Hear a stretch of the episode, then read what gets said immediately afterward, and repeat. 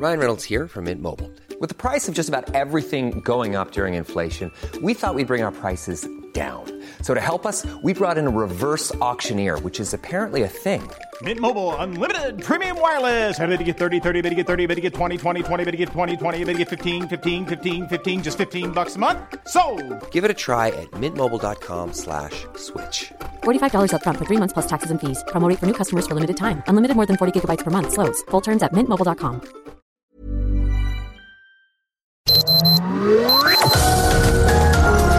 Heraldo Media Group presenta Sergio Sarmiento y Lupita Juárez.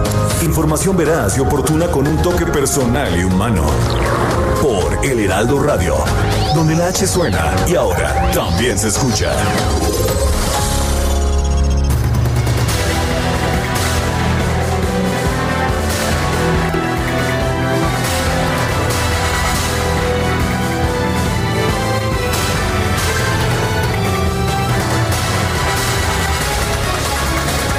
Amigos, ¿qué tal? Qué gusto saludarlos. Muy buenos días. Ya es viernes. Sí, efectivamente, música para sus oídos. Pues ya es viernes. Hoy es 18 de septiembre de 2020. Y como siempre, todo el equipo listo para llevarle lo más importante de la información. En su segundo informe de gobierno, Claudia Sheinbaum destacó los avances en el combate contra la inseguridad en sesión solemne del Congreso local que se realizó a distancia a causa de la emergencia sanitaria por COVID y tras escuchar posicionamientos de los partidos, la mandataria detalló los logros en distintos ilícitos de enero de 2019 a agosto del 2020. Los delitos de alto impacto pasaron de un promedio diario de 168 a 84, reducción de 50%. El homicidio doloso de 4.9 en enero subió a 6.1 en mayo y se redujo a 2.6 en agosto del 2020, baja de 57%. El robo de vehículo con violencia de 13 a 8.40% menos, hurto de vehículos sin violencia de 27.7 y de 16.9, un descenso de 39%. Estos los datos, estos los números de la jefa de gobierno Claudia Sheinbaum. Y bueno, en otro en otro tema, fíjese usted que Mónica G, Miss Moni, se acordarán ustedes, directora del colegio Enrique Repsamen, fue condenada por el delito de homicidio culposo al acreditarse que conocía del riesgo de su actuar irregular, lo que dejó en estado de vulnerabilidad a los menores frente a los efectos del sismo. Esta sentencia llega tres años después de que 26 familias pues pasaron por esta situación tan dramática y a tres años de que los padres han demostrado por la vía legal la corrupción y la negligencia que existió en el colegio y a tres años de que los padres pues eh, han atravesado por este dolor tras la muerte de 16 alumnos, la mayoría de siete años. Y bueno las palabras con las que los padres cerraron el juicio de la directora del colegio Repsaben fueron dirigidas para los jueces a quienes exigieron justicia y luego a la profesora. A ella le dijeron que el 19 de septiembre de hace tres años la vida de 26 familias había quedado destruida. Así la situación declaran culpable a la dueña del colegio Repsamen por la muerte de 26 personas en aquel 19 de septiembre se recordarán ustedes y bueno pues también estaremos recordando a aquel 85 aquellos temblores tan tremendos que cambiaron que cambiaron definitivamente y marcaron a nuestro país. Y México acumula ya 684.113 casos positivos y 72.179 muertes de personas enfermas de COVID-19, de acuerdo con el último reporte de la Secretaría de Salud. El director general de epidemiología, José Luis Salomía, detalló que en las últimas 24 horas se confirmaron 201 decesos, así como 3.182 contagios más. Los casos acumulados crecieron porcentualmente en un 0,5% y los decesos tuvieron un 0.3% de incremento respecto a los presentados en el reporte previo. Con estas últimas confirmaciones, México se encuentra en el séptimo lugar en casos y en el cuarto en muertes por COVID-19 acumuladas a nivel internacional. A nivel mundial. Ya son las 7 de la mañana con 4 minutos. Las destacadas del Heraldo de México. Y ya está lista Itzel González con las destacadas del Heraldo. Itzel, ¿qué tal? Sí, llegamos, llegamos al viernes. ¿Cómo te va? Muy buenos días. Lupita, amigos, muy buenos días. Llegamos. Así es, Lupita, es viernes.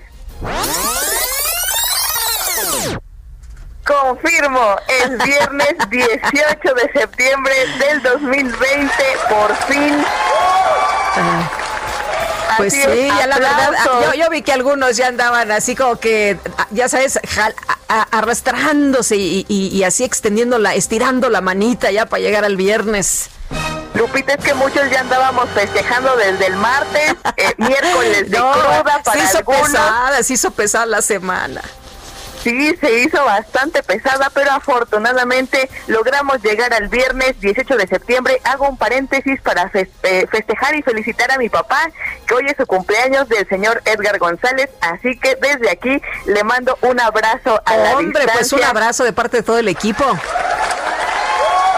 Estamos de festejo, Lupita, pero pues lamentablemente tenemos que seguir trabajando. Así que, ¿qué les parece si comenzamos con las destacadas del Heraldo de México?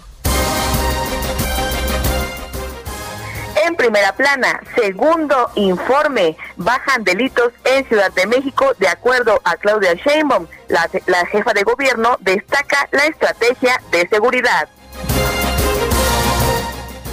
País, desde Estados Unidos, avistan riesgo de crisis. Académicos pronostican contagio de casi la mitad de la población en nueve entidades mexicanas para 2021. Ciudad de México, Colonia Portales, polis dan apoyo tras inundación. Vehículos quedaron bajo el agua en un estacionamiento. Sheinbaum visita Benito Juárez e Iztapalapa.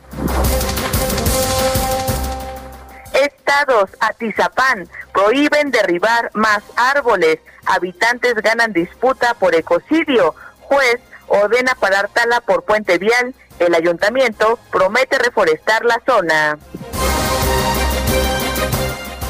Orbe, pandemia, alarma, aumento de casos. La OMS dijo que la segunda ola en Europa es peor que la de marzo, octubre y noviembre en la mira. Meta, Estadio Azteca, de cara al futuro. Con el clásico, el renovado recinto inicia el camino que pretende redondear en el Mundial de 2026. Y finalmente, en mercados, para incentivar ventas, piden más deducción para autos. La Asociación Mexicana de Distribuidores de Automotores propone aumentar 100% el deducible del ISR en la compra de vehículos. Lupita, amigos, hasta aquí las destacadas del Heraldo. Buen fin de semana. Igualmente, Itzel, muchas gracias. Muy buenos días. Y ya son las 7 de la mañana con 7 minutos. Le tengo este resumen de lo más importante en este viernes 18 de septiembre del 2020.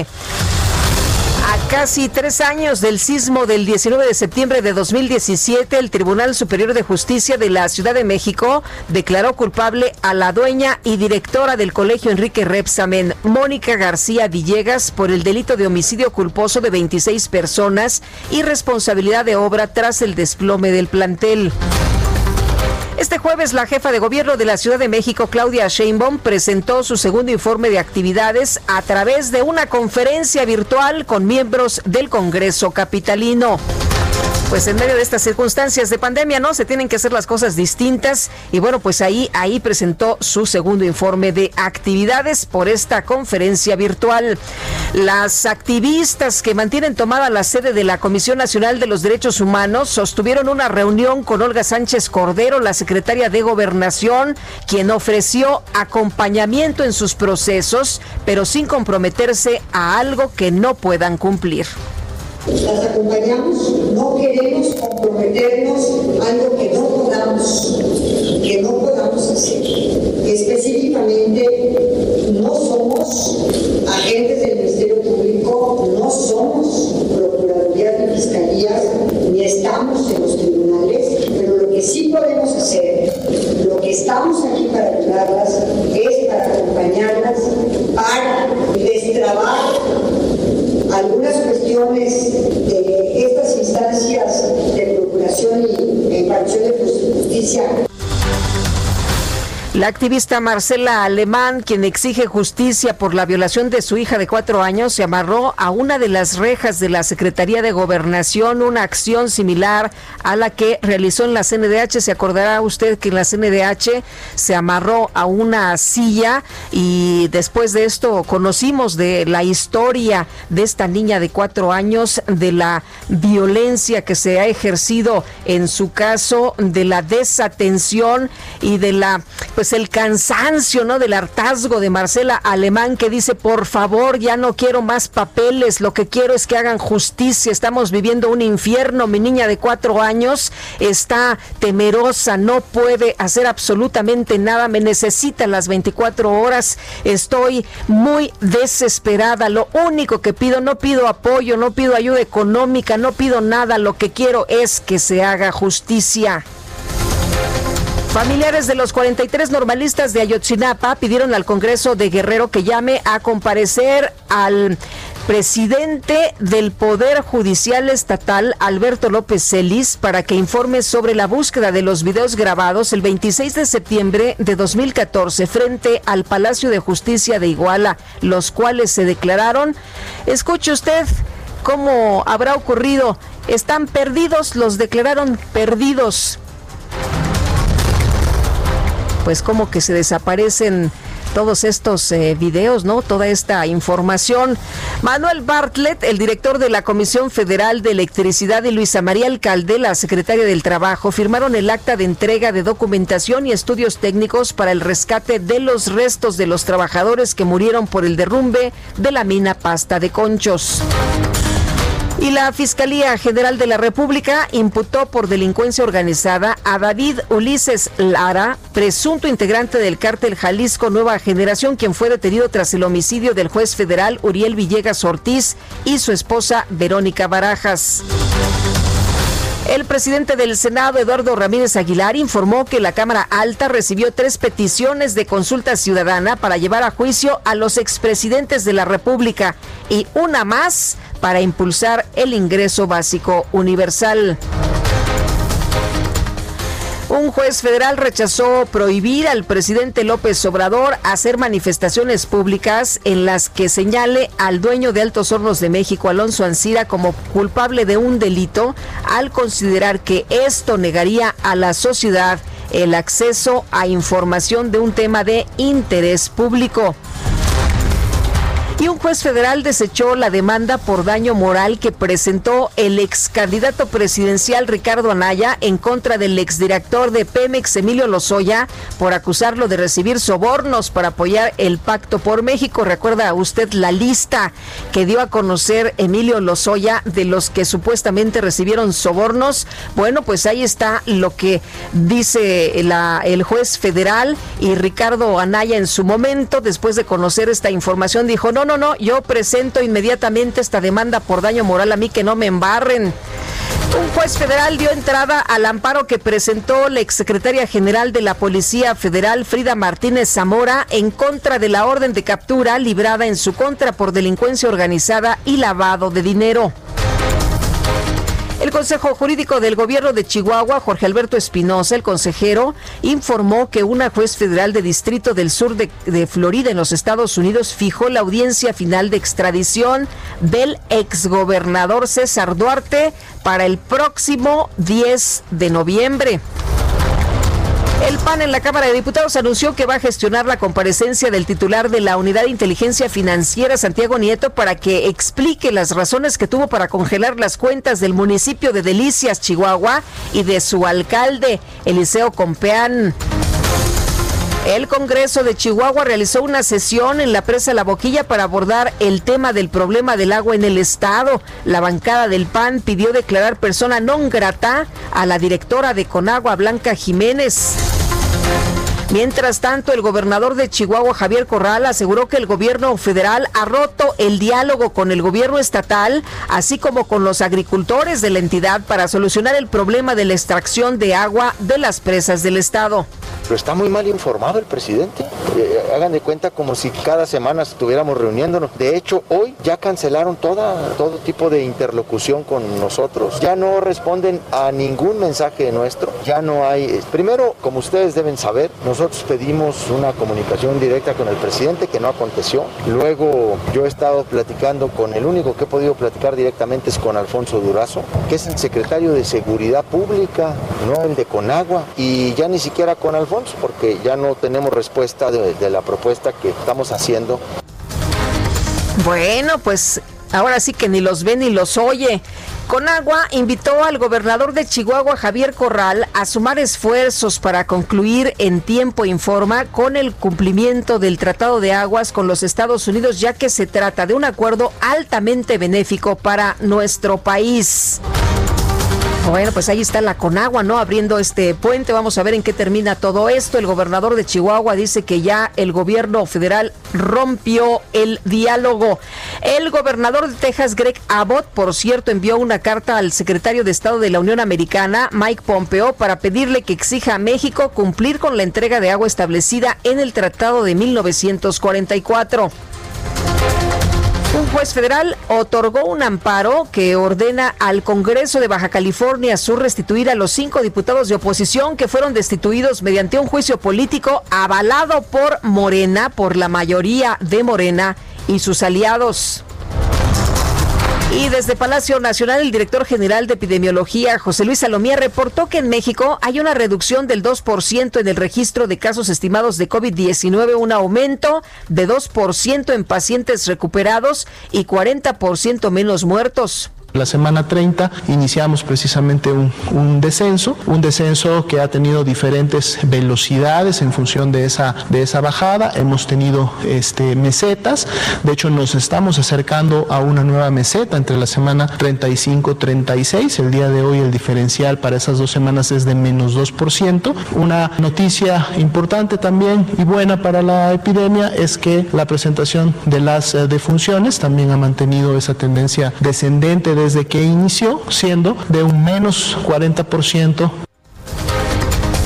Y el reporte completo de la Secretaría de Salud señala que en México ya suman 684.113 contagios y 72.179 decesos. José Luis Salomía también informó que el 9 de octubre México debe liquidar el anticipo que solicita la iniciativa global COVAX para el desarrollo y la adquisición de vacunas contra el coronavirus. Realmente la siguiente fecha importante para México sería la del 9 de octubre, que es cuando tendría que quedar lógicamente transferido o en su momento eh, eh, liquidado lo correspondiente a los anticipos que se están solicitando para la vacuna. Y la investigadora era Chiuto Conde del Instituto de Investigaciones Biomédicas de la UNAM informó que para mediados del 2021 la institución, esto es muy importante, tendrá lista su candidata de vacuna contra el COVID-19. La agencia calificadora Moody's estimó que la economía de México podría tener un rebote de 3.7% en el año 2021 tras la crisis económica generada por el coronavirus en este año. La Secretaría de Relaciones Exteriores informó que México planteó a los Estados Unidos extender hasta el 21 de octubre las restricciones para los viajes no esenciales en la frontera común, esto como medida de prevención contra el coronavirus. Y datos de la Universidad Johns Hopkins de los Estados Unidos señalan que en todo el mundo ya hay 30 millones 205 mil casos de COVID-19 y 946 mil muertes. El subsecretario de Relaciones Exteriores para América del Norte, Jesús Seade, informó que su candidatura a la dirección general de la Organización Mundial de Comercio no progresó. Esto lo apuntó en su cuenta de Twitter.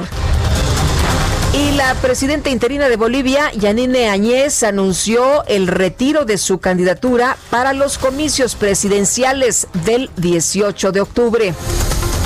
El Congreso de Perú va a decidir este viernes si hace efectivo el proceso de destitución en contra del presidente Martín Vizcarra por incapacidad moral. Y en la información de los deportes, el exentrenador de Barcelona, Quique Setién, confirmó que junto con su equipo técnico interpuso acciones legales en contra del cuadro catalán por incumplimiento de contrato. Y vámonos directamente con información de Augusto Atempa desde Ciudad Universitaria. Augusto, un grupo de feministas anda por allá y cuéntanos qué está sucediendo. Así es, pues esta mañana, alrededor de las 3.30 de la mañana, un grupo de siete sujetos, todos jóvenes, se habla de cuatro mujeres, tres hombres, llegaron a este punto del eje 10, en la entrada de Ciudad Universitaria, a un lado de la Facultad de Psicología. Y estos sujetos empezaron a realizar destrozos, comenzaron a dañar los vehículos de seguridad de la Facultad de la de Ciudad Universitaria. También dañaron eh, las letras eh, de la UNAM que se encuentran en la pared de, este, de esta universidad y después realizaron quema de algunas mantas. Se retiraron alrededor de las 4 de la mañana, pero en este momento todavía están los eh, vehículos dañados en este sitio. Ya arribaron personal del jurídico de la universidad para levantar acciones legales, acciones legales contra quien resulte responsable. Pero estos jóvenes estaban manifestando porque el pasado 25 de agosto detuvieron a Eli Hernández, una joven estudiante de la FESA Catlán, quien es acusada de haber llevado la quema de archivos el pasado mes de abril y el 25 de agosto la detuvieron y fue presentada al Moloya de Juárez, un penal de máxima seguridad. Ellos están pidiendo la liberación de esta joven, por lo pronto pues ya realizaron esta manifestación en Ciudad Universitaria. Lupita, el reporte que te tengo. Muy bien, Augusto, muchas gracias, muy buenos días. Muy buen día. Hasta luego. Y Alan Rodríguez anda por allá en Bucareli. ¿Qué sucede a esta hora, Alan? Hola, ¿qué tal, Lupita? Muy buenos días. Pues ya estamos haciendo un recorrido por las principales avenidas y vialidades de la capital del país para llevarles toda la información vial. Tenemos en estos momentos bastantes asentamientos en la avenida Bucareli, desde la zona de la avenida Paseo de la Reforma hacia el cruce con Chapultepec. En este tramo son varios los vehículos de carga que se encuentran avanzando a vuelta de rueda por el cambio de luces del semáforo y también por el gran número de vehículos que se dirigen hacia esta zona de la Ciudad de México. También presenta carga abundante la avenida Chapultepec, desde el cruce de circuito interior hasta la avenida Cuauhtémoc. Toda esta zona la tenemos en ambos sentidos de la vialidad con obras de, repavimentación. También la avenida Cuauhtémoc se encuentra ya despejada para todos nuestros amigos que avanzan desde la zona de Chapultepec hasta el viaducto. En este sentido de la vialidad encontrará poca carga vial y bastante fluido la circulación. Es el reporte que tenemos esta mañana, Lopita. Muy bien, Alan, muchas gracias, muy buenos días. Gracias y muy buen día. Siete de la mañana con 22 minutos.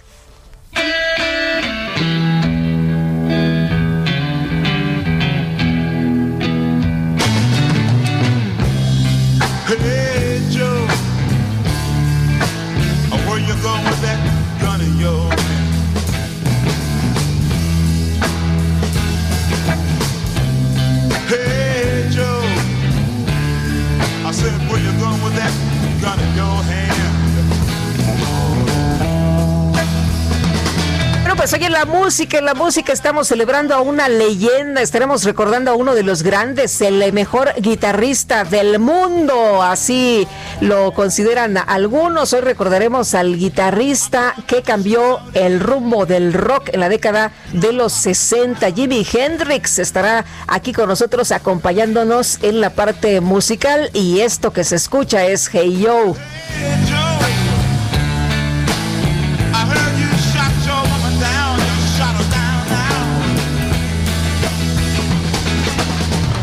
Son las 7 de la mañana con 23 minutos y si usted se quiere comunicar con nosotros, poner en contacto a través de WhatsApp, lo puede hacer en este WhatsApp de Sergio y Lupita 5520 1096 47. Repito, 5520 1096 47 y en mi cuenta de Twitter es Lupita Juárez H.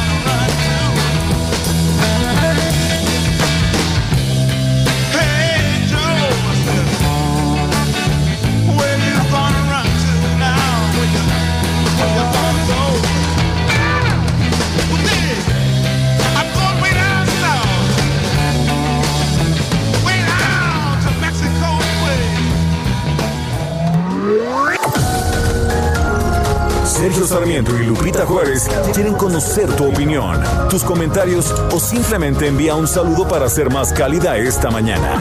Envía tus mensajes al WhatsApp 5520 109647.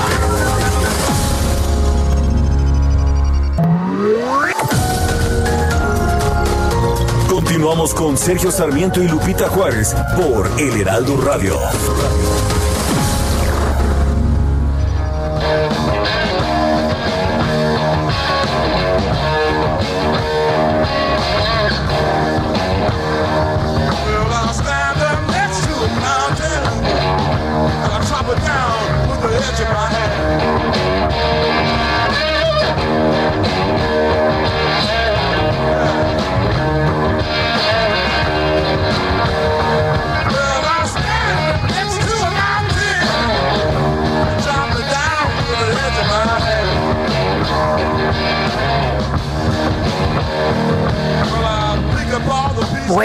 Pues Jimi Hendrix, que nació precisamente el 18, 18 de septiembre de 1970, el revolucionario de la música, ¿no? O uno de los revolucionarios de la música que murió muy chavito, pareciera que pues eh, vivió mucho tiempo, pero pues no, más bien lo que ha vivido mucho tiempo es su legado, esta música, este sonido único. Y bueno, en eh, pues, eh, Londres a los 27, yo estaba rechavito, 27 años apenas, él decía que pues pensaba que no iba a vivir mucho, eh, pensaba que no iba a llegar, él le decía, ¿no? prácticamente a los 28 y efectivamente, efectivamente, murió por ingestión de somníferos y alcohol, de acuerdo con la información oficial. Y pues su producción, imagínense nada más, pareciera que grabó mucho, pero eh, solamente pues se habla de, de, cuatro, de cuatro producciones, de cuatro discos.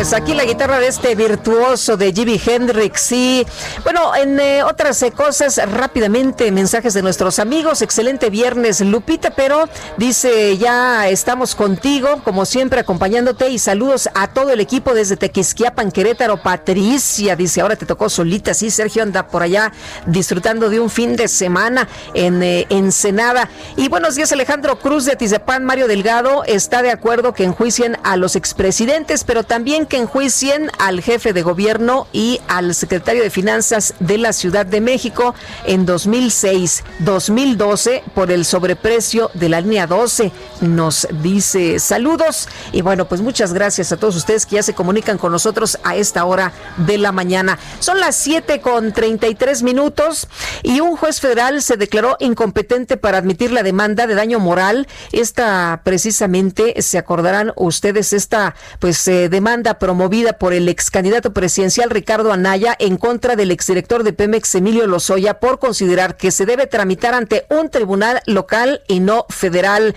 Eduardo Martín Regalado, abogado de Ricardo Anaya, muchas gracias por platicar con nosotros esta mañana. Muy buenos días. Buenos días, estimada Lupita. Con gusto estoy a tus órdenes. Muchas gracias. Oye, cuéntanos, a ver, ¿qué, qué fue lo que eh, ocurrió? ¿Por qué no se presentó directamente a un tribunal local? Bueno, principalmente porque la Constitución y la ley orgánica expresamente autorizan promover una demanda como esta que nosotros planteamos ante el Poder Judicial Federal. Esos dos ordenamientos son claros al señalar que cuando hay una controversia del orden civil sobre la interpretación de leyes federales, la competencia corresponde a un juez civil federal. E incluso señala que cuando se trata de un conflicto solo entre particulares, el actor, en este caso el licenciado Ricardo Anaya, tiene el derecho a optar entre el fuero federal o el fuero local. Así que cuando ahora en una resolución preliminar el juez de distrito consideró que se trata de un conflicto solo entre particulares y que corresponde al fuero local, pues en realidad no se ajusta al texto constitucional ni de la ley orgánica. Nosotros analizamos este punto y llegamos a la conclusión que podemos perfectamente promover ante la justicia federal el caso que planteamos. Básicamente hay que señalar que la institución del daño moral está prevista en el Código Civil Federal. Entonces, no hay duda que el conflicto debe resolverse a la luz de una legislación federal y esa es la premisa principal para plantearlo de esta manera. Eh, Eduardo, ¿van a reponer el, proceso? ¿Ustedes van a seguir precisamente eh, presentando estos documentos, insistiendo en la demanda? Sí, sin duda. Eh, cuando nosotros revisamos este tema, desde luego que anticipamos esta posibilidad y lo que procede es que el Tribunal Superior determine si efectivamente el fuero federal es el que debe admitir esta demanda o si en su caso es el fuero local. Al final, lo que resuelva el Tribunal de Alzada será el paso que nosotros sigamos. Lo que es claro es que el licenciado Ricardo Anaya está decidido a llevar este asunto ante un tribunal y que a la luz de los hechos y de las pruebas se determine claramente que al licenciado Anaya le corresponde la razón. Ahora, Emilio Lozoya lo que dijo es que había recibido Anaya dinero de, de pues sobornos, ¿no? Bueno, pues el que afirma tiene que probar y eh, como lo ha dicho eh, Ricardo Anaya, esa historia pues no tiene ni pies ni cabezas, porque en la fecha en que el señor Lozoya afirma que sucedieron las cosas, eh, Ricardo Anaya ni siquiera era diputado federal, entre muchas otras inconsistencias que ya ha destacado y que haremos valer ante los jueces. ¿Te sorprendió la respuesta esta en la que un juez federal se declara incompetente para admitir la demanda? No, sinceramente no. Eh, los que digamos hemos visto cualquier cantidad de resoluciones en este sentido, especialmente en los juzgados federales cuando se trata de juicios civiles. Sin embargo, también sabemos que un juicio no se gana ni se pierde la primera resolución. La que importa es la última. La primera resolución siempre es preliminar. Así que incluso es normal que en casos complejos los jueces prefieran que sea el tribunal unitario, que es el tribunal de segunda instancia, quien se pronuncie sobre si son o no competentes. ¿No es porque se esté actuando de manera sesgada? No, nosotros confiamos plenamente en las instituciones y en las leyes, tenemos absoluta confianza en el, en el Poder Judicial, tanto en el federal como en el local, y de ninguna manera vemos esto en esa forma. Eh, al contrario, creemos que sí existe una tradición de promover estos juicios en el fuero local, pero también estamos convencidos que la Constitución y la ley orgánica nos autorizan a acudir al fuero federal y por la trascendencia del caso nos parece importante que sea este último el que conozca y resuelva este asunto. Muy bien, pues Eduardo, entonces ustedes van a seguir con el trámite. ¿Qué dice Ricardo Anaya? ¿Qué dice Ricardo sobre este tema? Pues Ricardo Anaya está confiado porque al final lo relevante es el fondo del caso. Y él está decidido a ir hasta las últimas consecuencias en el foro que sea. Lo importante al final no es quién sea el juez competente, sino que se demuestre la realidad de los hechos y que se declare judicialmente que la acusación calumniosa presentada en contra de Ricardo Anaya pues es exactamente falsa. ¿Emilio Lozoya está mintiendo entonces? Bueno, pues eso lo resolverá un juez y para nosotros así es. Muy bien, Eduardo, muchas gracias por platicar con nosotros esta mañana. Muy buenos días. Con mucho gusto, buen día. Igualmente, Eduardo Martín Regalado, abogado de Ricardo Anaya. Y la senadora Patricia Mercado, del Partido Movimiento Ciudadano, explicó por qué su grupo parlamentario no está de acuerdo con un tema que hemos discutido mucho aquí en este espacio, la solicitud de consulta ciudadana sobre este apoyo económico por la pandemia impulsada por el PAN en el Senado. Ayer platicábamos con Xochitl Galvez y Patricia Mercado. ¿Cómo estás? Muy buenos días. Buenos días, Lupita. saludarte. Igualmente. Oye, cuéntanos, ¿por qué no?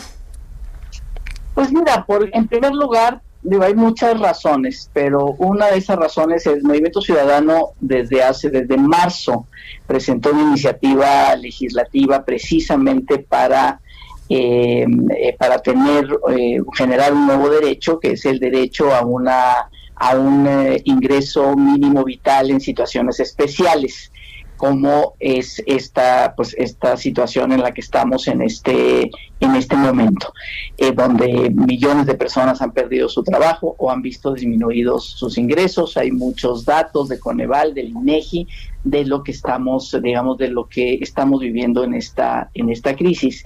Logramos un acuerdo un acuerdo en el Senado firmado por todas las fracciones parlamentarias que apenas el jueves de la semana pasada, perdón, el miércoles de la semana pasada, en, en reunión presencial plenaria en el Senado, eh, se presentó y votamos de manera unánime la formación de un grupo de trabajo con el objetivo de construir, de presentar una eh, iniciativa legislativa o reformas eh, a, a, legislaciones precisamente para encontrar cómo apoyar a los trabajadores, las trabajadoras en una que han visto perdido su trabajo, disminuido sus ingresos. Entonces, construimos un eh, construimos un, un, acuerdo, ese grupo de trabajo, entonces o estamos ahí o vamos a una eh, consulta. Yo creo, eh, nosotros, nuestro equipo, digamos, legislativo y con asesoría diversa, esta, este tipo de consultas, pues simplemente la Corte va a decir que no, ¿no? O incluso en el propio Congreso eh, no va a seguir eh, adelante, no porque no se esté de acuerdo en una propuesta como esta, sino porque es muy claro eh, la, definición constitucional de cuándo valen, digamos, las consultas. Y una de ellas es que no se tiene que, digamos, tiene que tocar ni al sistema financiero, ingresos, gastos, presupuesto, porque eso es Aquí, digamos, estamos hablando de miles de millones de pesos que estamos convencidos que sí existen, que podemos hacer un acuerdo eh, presupuestal para responder a esta pandemia de otra manera y tiene que hacer un acuerdo, no que se le imponga a la Cámara de Diputados, que es la responsable, sino que realmente pueda construir un presupuesto a partir de este digamos de la posibilidad de un de un este de un acuerdo. Entonces, responder a la no a la consulta del presidente que también digamos es una es una consulta que no procede y que seguramente la Suprema Corte también va a decir que no porque tú no puedes poner a consulta si aplicas o no la ley. Entonces eh, eh, eh, es decir como que entramos en esta confrontación este política cuando en el Senado pues realmente eh, yo espero estamos eh, con la posibilidad de construir un acuerdo. Ahora, eh, Patricia, dos, dos temas. Primero, el de las consultas. ¿Se tiene que estar consultando todo a, los ciudadanos? ¿Cómo ves esta figura? ¿A ti te gusta? ¿Sí tiene que existir esta figura? ¿Sí tenemos que aprovecharla?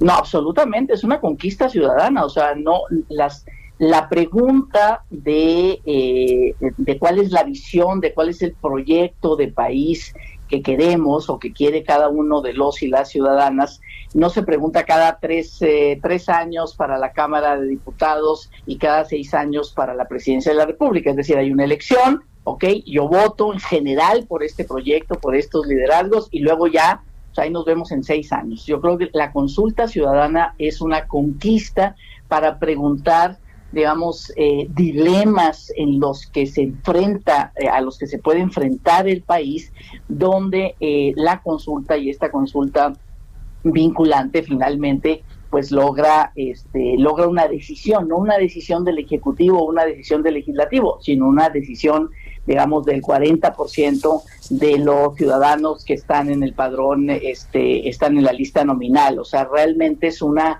es un derecho muy robusto, es un derecho muy importante, pero es excepcional, o sea, es decir, no es, eh, a, mí, digamos, a nosotros esta eh, consulta que quiere, que ya planteó el, Ejecutivo para ver si se juzga o no se juzga es presidente, es totalmente, no es para eso la consulta, porque finalmente decía, no puedes poner eh, no puedes poner a la, a la ley a consulta la ley, si aplica, tienes una denuncia, porque suponiendo que la mayoría diga que no, que no los juzgues, bueno, pues finalmente, ¿no? Es, es, es, impunidad. Si hay por qué juzgar, es presidente, los presidentes no tienen fuero, o sea, pueden ser juzgados perfectamente como cualquier otro ciudadano.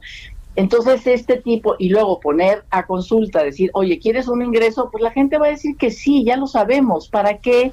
No, pues claro que va a decir que sí. El problema es que necesitamos construir un acuerdo desde otro lugar porque tiene que ver con gasto, tiene que ver con ingresos, tiene que ver con, con presupuesto. Estamos de acuerdo con la propuesta, nosotros por lo menos, por supuesto que le hemos impulsado junto con organizaciones de la sociedad civil, pero no para consulta, para construir un acuerdo, al, para legislar.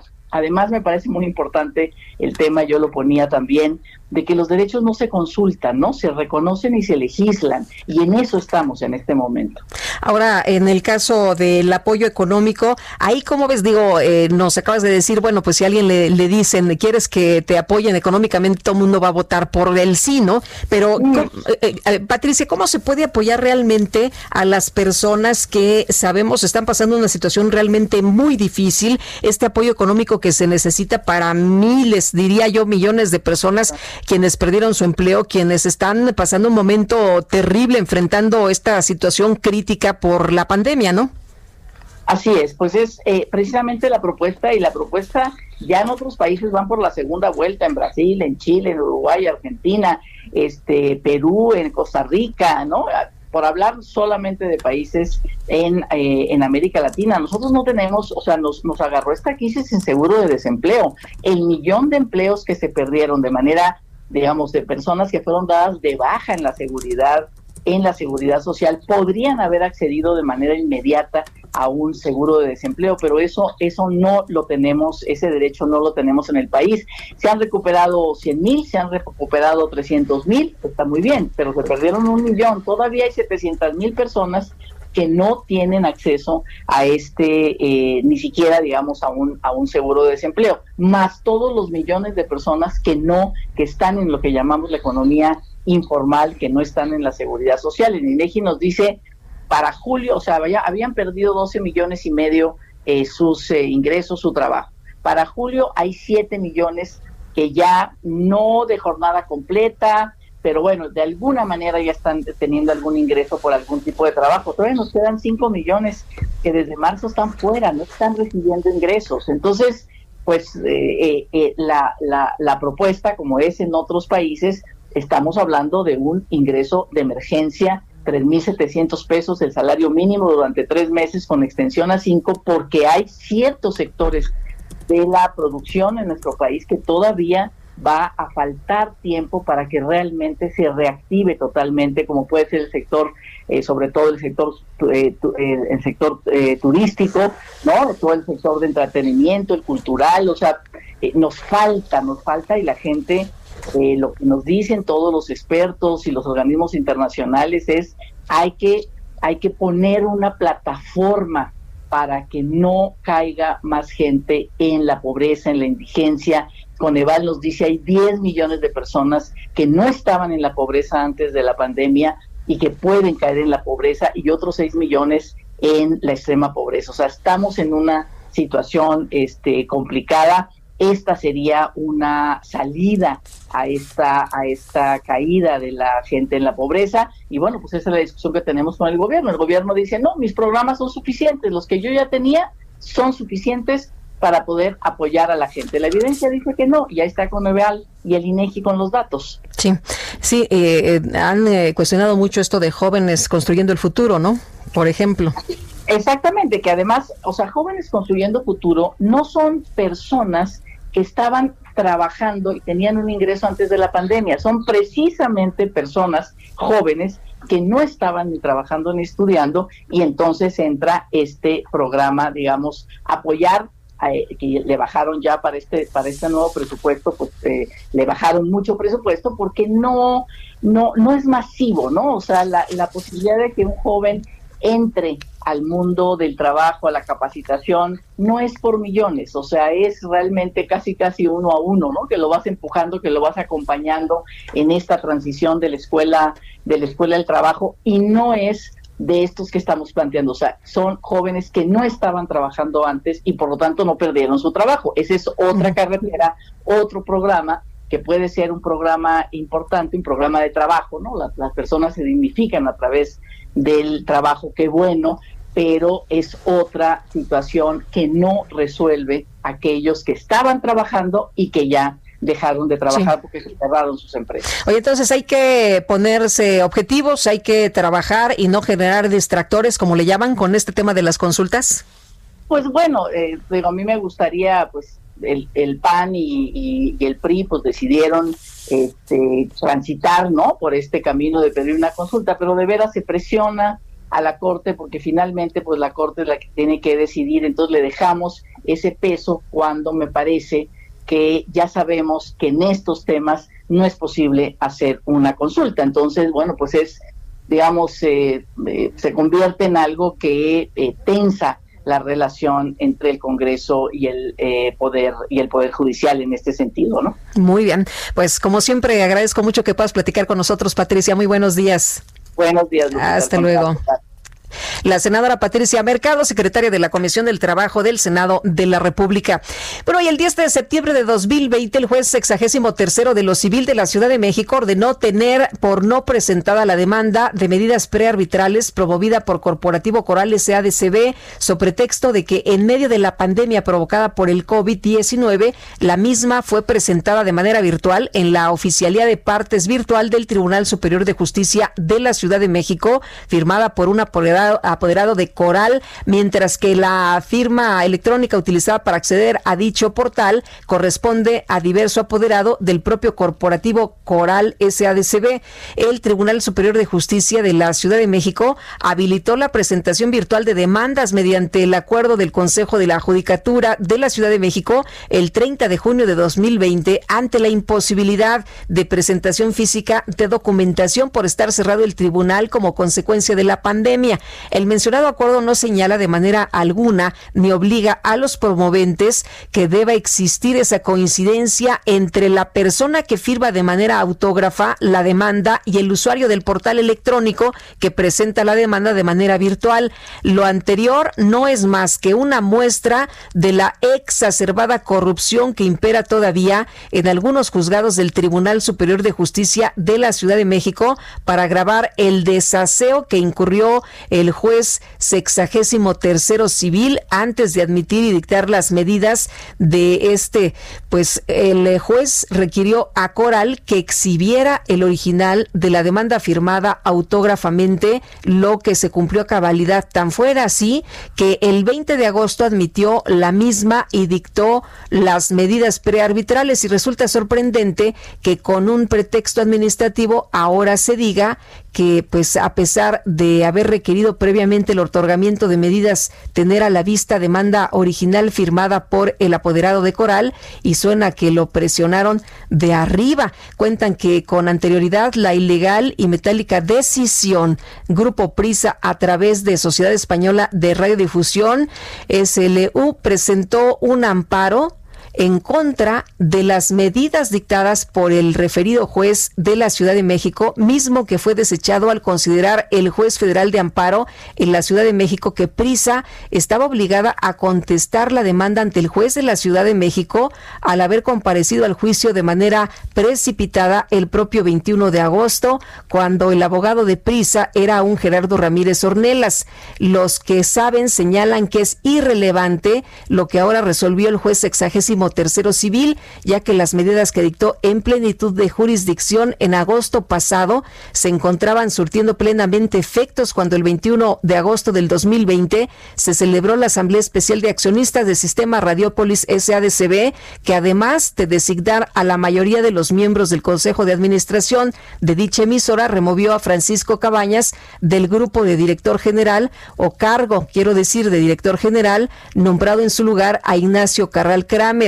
La verdadera última palabra la tendrá el juez de amparo que conocerá de la impugnación que de inmediato Coral va a plantear sin que exista duda de que tal aberrante revocación caerá en un santiamén por derivar de un desesperado, humillante y evidente acto de corrupción por prisa y sus abogados. Por otro lado, siendo hoy a todas luces la participación de prisa en Radiópolis ilegal por ser franca y y abiertamente violatoria de las disposiciones de la Ley de Inversión Extranjera, Coral continuará ejerciendo las acciones legales a su alcance para que prevalezca su derecho incuestionable de tener y ejercer el control efectivo en Radiópolis. Bueno, pues, ¿qué le parece? Así está esta información y lo que se habla es de la realidad de la corrupción de Prisa y sus abogados. Bueno, pues vamos a estar muy pendientes de este asunto. 7 con 54.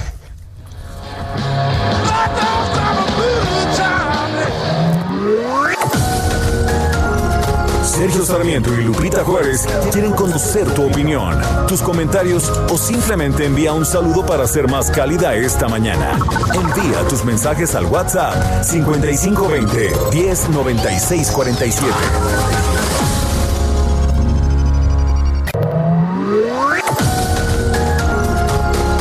Continuamos con Sergio Sarmiento y Lupita Juárez por El Heraldo Radio.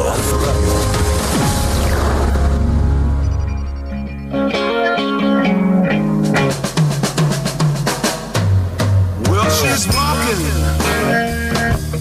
through the clouds with a circus mind that's running wild. Butterflies and zebras and moonbeams, the fairy tales. That's all she appears. Riding with the wind.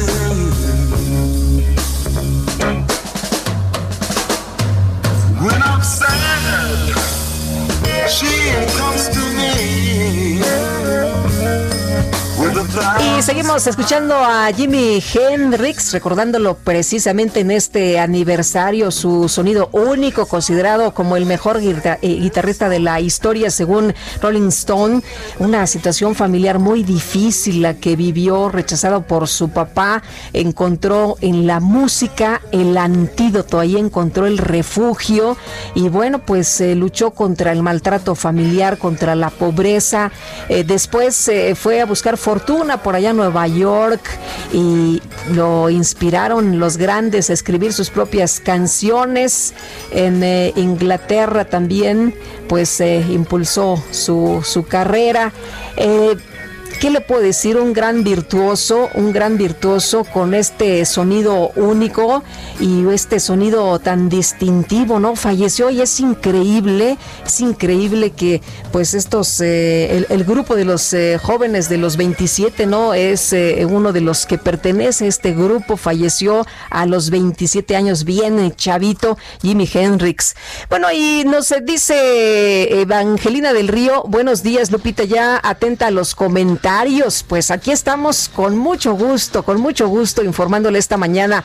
Venturoso viernes de lectura, después de los cuadernos de don Rigoberto de Mario Vargas Llosa, voy con La vida breve de Carlos Onetti, Rodolfo Contreras desde Querétaro. Y Amy Shehoa dice, listo, ya condenaron a Mónica García y para cuándo los otros involucrados, porque ese edificio no se construyó solo. Saludos cariñosos, con eh, muertos oficiales, 72 mil, más lo que, más lo que hay bajo la alfombra. Bien, eh, dice eh, Sergio que López está presumiendo el fracaso. Saludos cariñosos. Pues en, hay que, que leer, ¿no? Esta mañana interesante lo que escribe Sergio. Y ya dice, buen inicio con música del legendario Hendrix. Saludos, Bernardo. Pues muchos saludos a ustedes y qué bueno que están con nosotros informándose bien esta mañana. Y vamos directamente al clima. El pronóstico.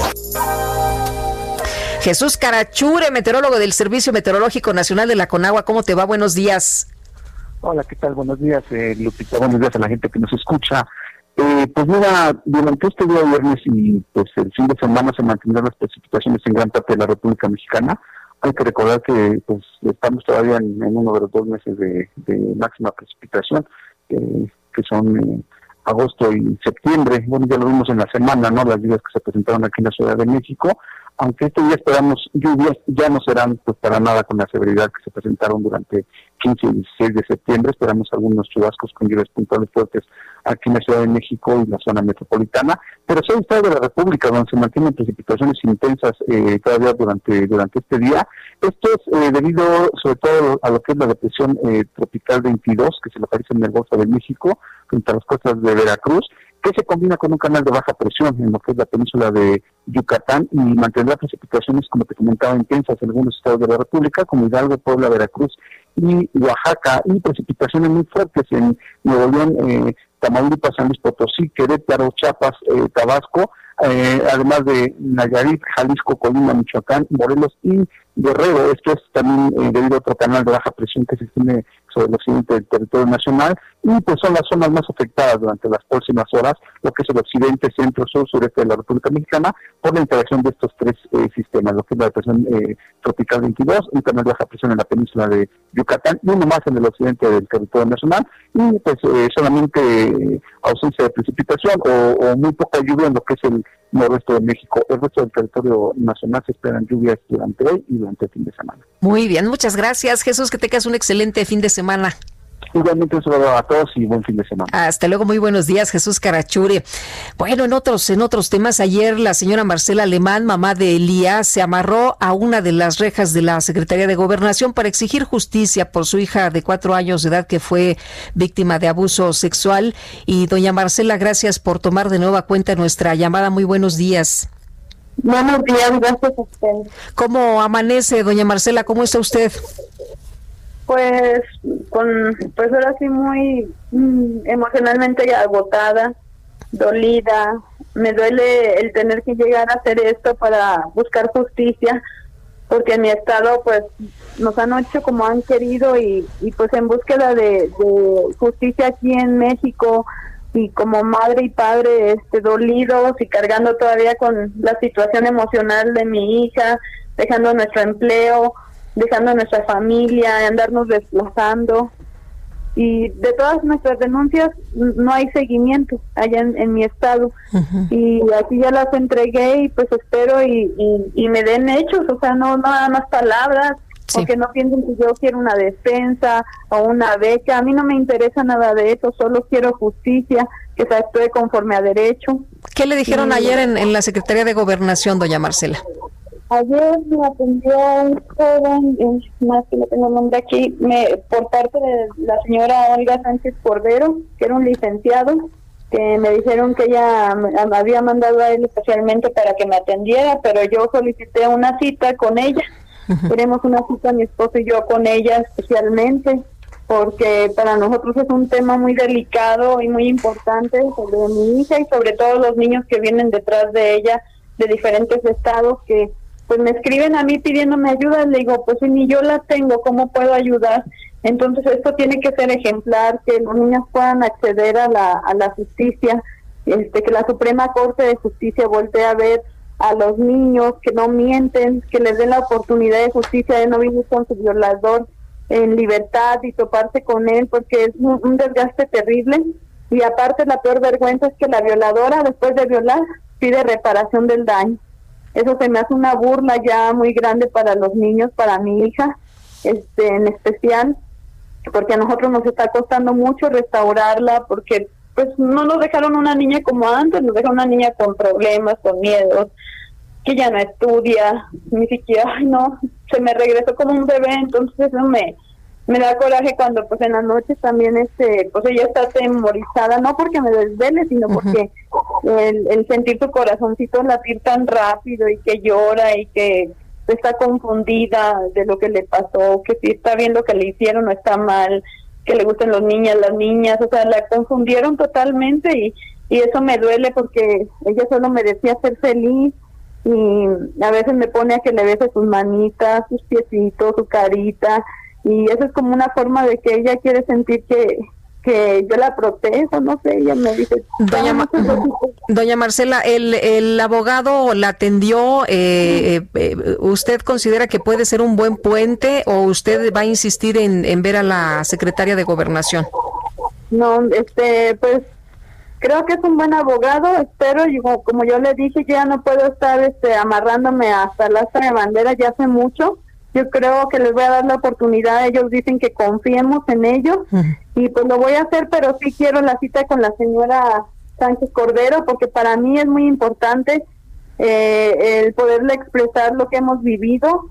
Y también este pues que sea un compromiso, no nada más palabras, porque pues ya de oficinas y personajes ya ya he visto a muchos, yo quiero hechos y que la Suprema Corte de Justicia voltee a ver el caso de mi hija y que no le niegue el acceso a la justicia, porque entonces ¿qué me va a quedar a hacer? ¿Qué más quieren que haga para obtener justicia? Pues yo tengo todas las pruebas, mi hija identifica plenamente a sus agresoras hasta el día de hoy, sigue mencionándolas, y ellas están en libertad como si nada pasara, en colegio trabajando, o sea, es, es una vergüenza, la verdad es una vergüenza que, que se deje a los niños sin justicia cuando son tan valientes en contar algo tan terrible. ¿Usted eh, el día de hoy va a regresar a la Secretaría de Gobernación eh, o usted ya no va a regresar, ya no se va a amarrar ahí a las rejas de la Secretaría? Pues me voy a amarrar las veces que sean necesarias y si eso es lo que quieren porque me revictimiza mucho eso, me duele con el alma ser mujer y tener que estar haciendo eso.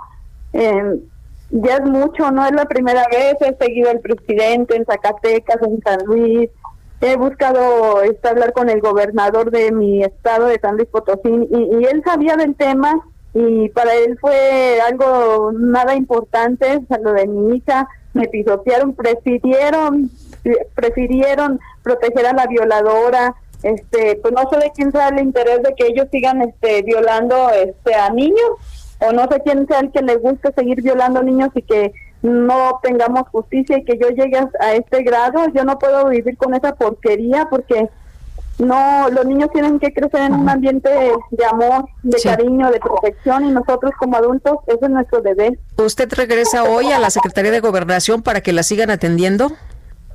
Hoy no, me quedaron de llamar, este, según hoy para confirmarme la cita, este, para para esta semana que entra. Entonces yo les doy la oportunidad, pero pues espero ya no me hagan, este, andarme amarrando donde quiera, porque pues también, este, le digo, este, soy mujer, soy humano, me duele mucho tener que hacer esto en búsqueda de justicia. Creo que es una vergüenza, la verdad, que otros países estén viendo la realidad de México y y no es justo, no es justo porque ya estamos cansados, queremos una vida y pareciéramos los delincuentes que tenemos que andar desplazándonos, que tenemos que andar haciendo no tenemos vida.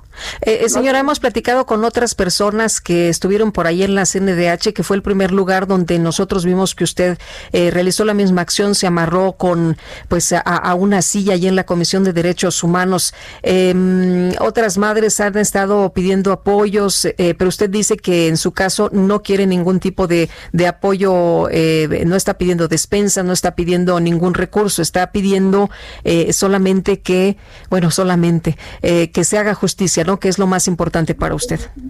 Exacto, es lo más importante y lo primordial y sobre todo que es un descanso para Lía, que, que tenemos que mentir que estas tipas están en la cárcel para que ella se sienta tranquila y me da más coraje estarle mintiendo. Entonces yo es lo único que como padres y familia le hemos prometido la justicia y pues quiero que sepa que me han dejado en la calle, vendí todos mis muebles, lo que teníamos, hemos perdido todo en el transcurso de buscar justicia, este nuestro negocio, nuestro trabajo, todo por culpa de estas y estas sí paseándose por la vida, hasta sonriendo y pidiendo la reparación del daño. Nunca he pedido nada monetario, la verdad no estoy bien económicamente, sí, es muy mal, pero eso es parte de aprender a vivir eh, esto, de buscar justicia. Así te dejan con una mano atrás y la otra adelante. Doña Marcela, le agradezco mucho que haya platicado con nosotros y estaremos, estaremos, si usted nos permite, dando seguimiento. Claro que sí, se los agradezco mucho por su espacio y pues vamos a, ojalá y un día podamos festejar que se llegó la justicia, no solo para Lía, sino para todos los niños que vienen detrás de ella, que puedan acceder a la justicia, es lo único que se pide como padre y que no esperen a que más madres se anden atando aquí y allá.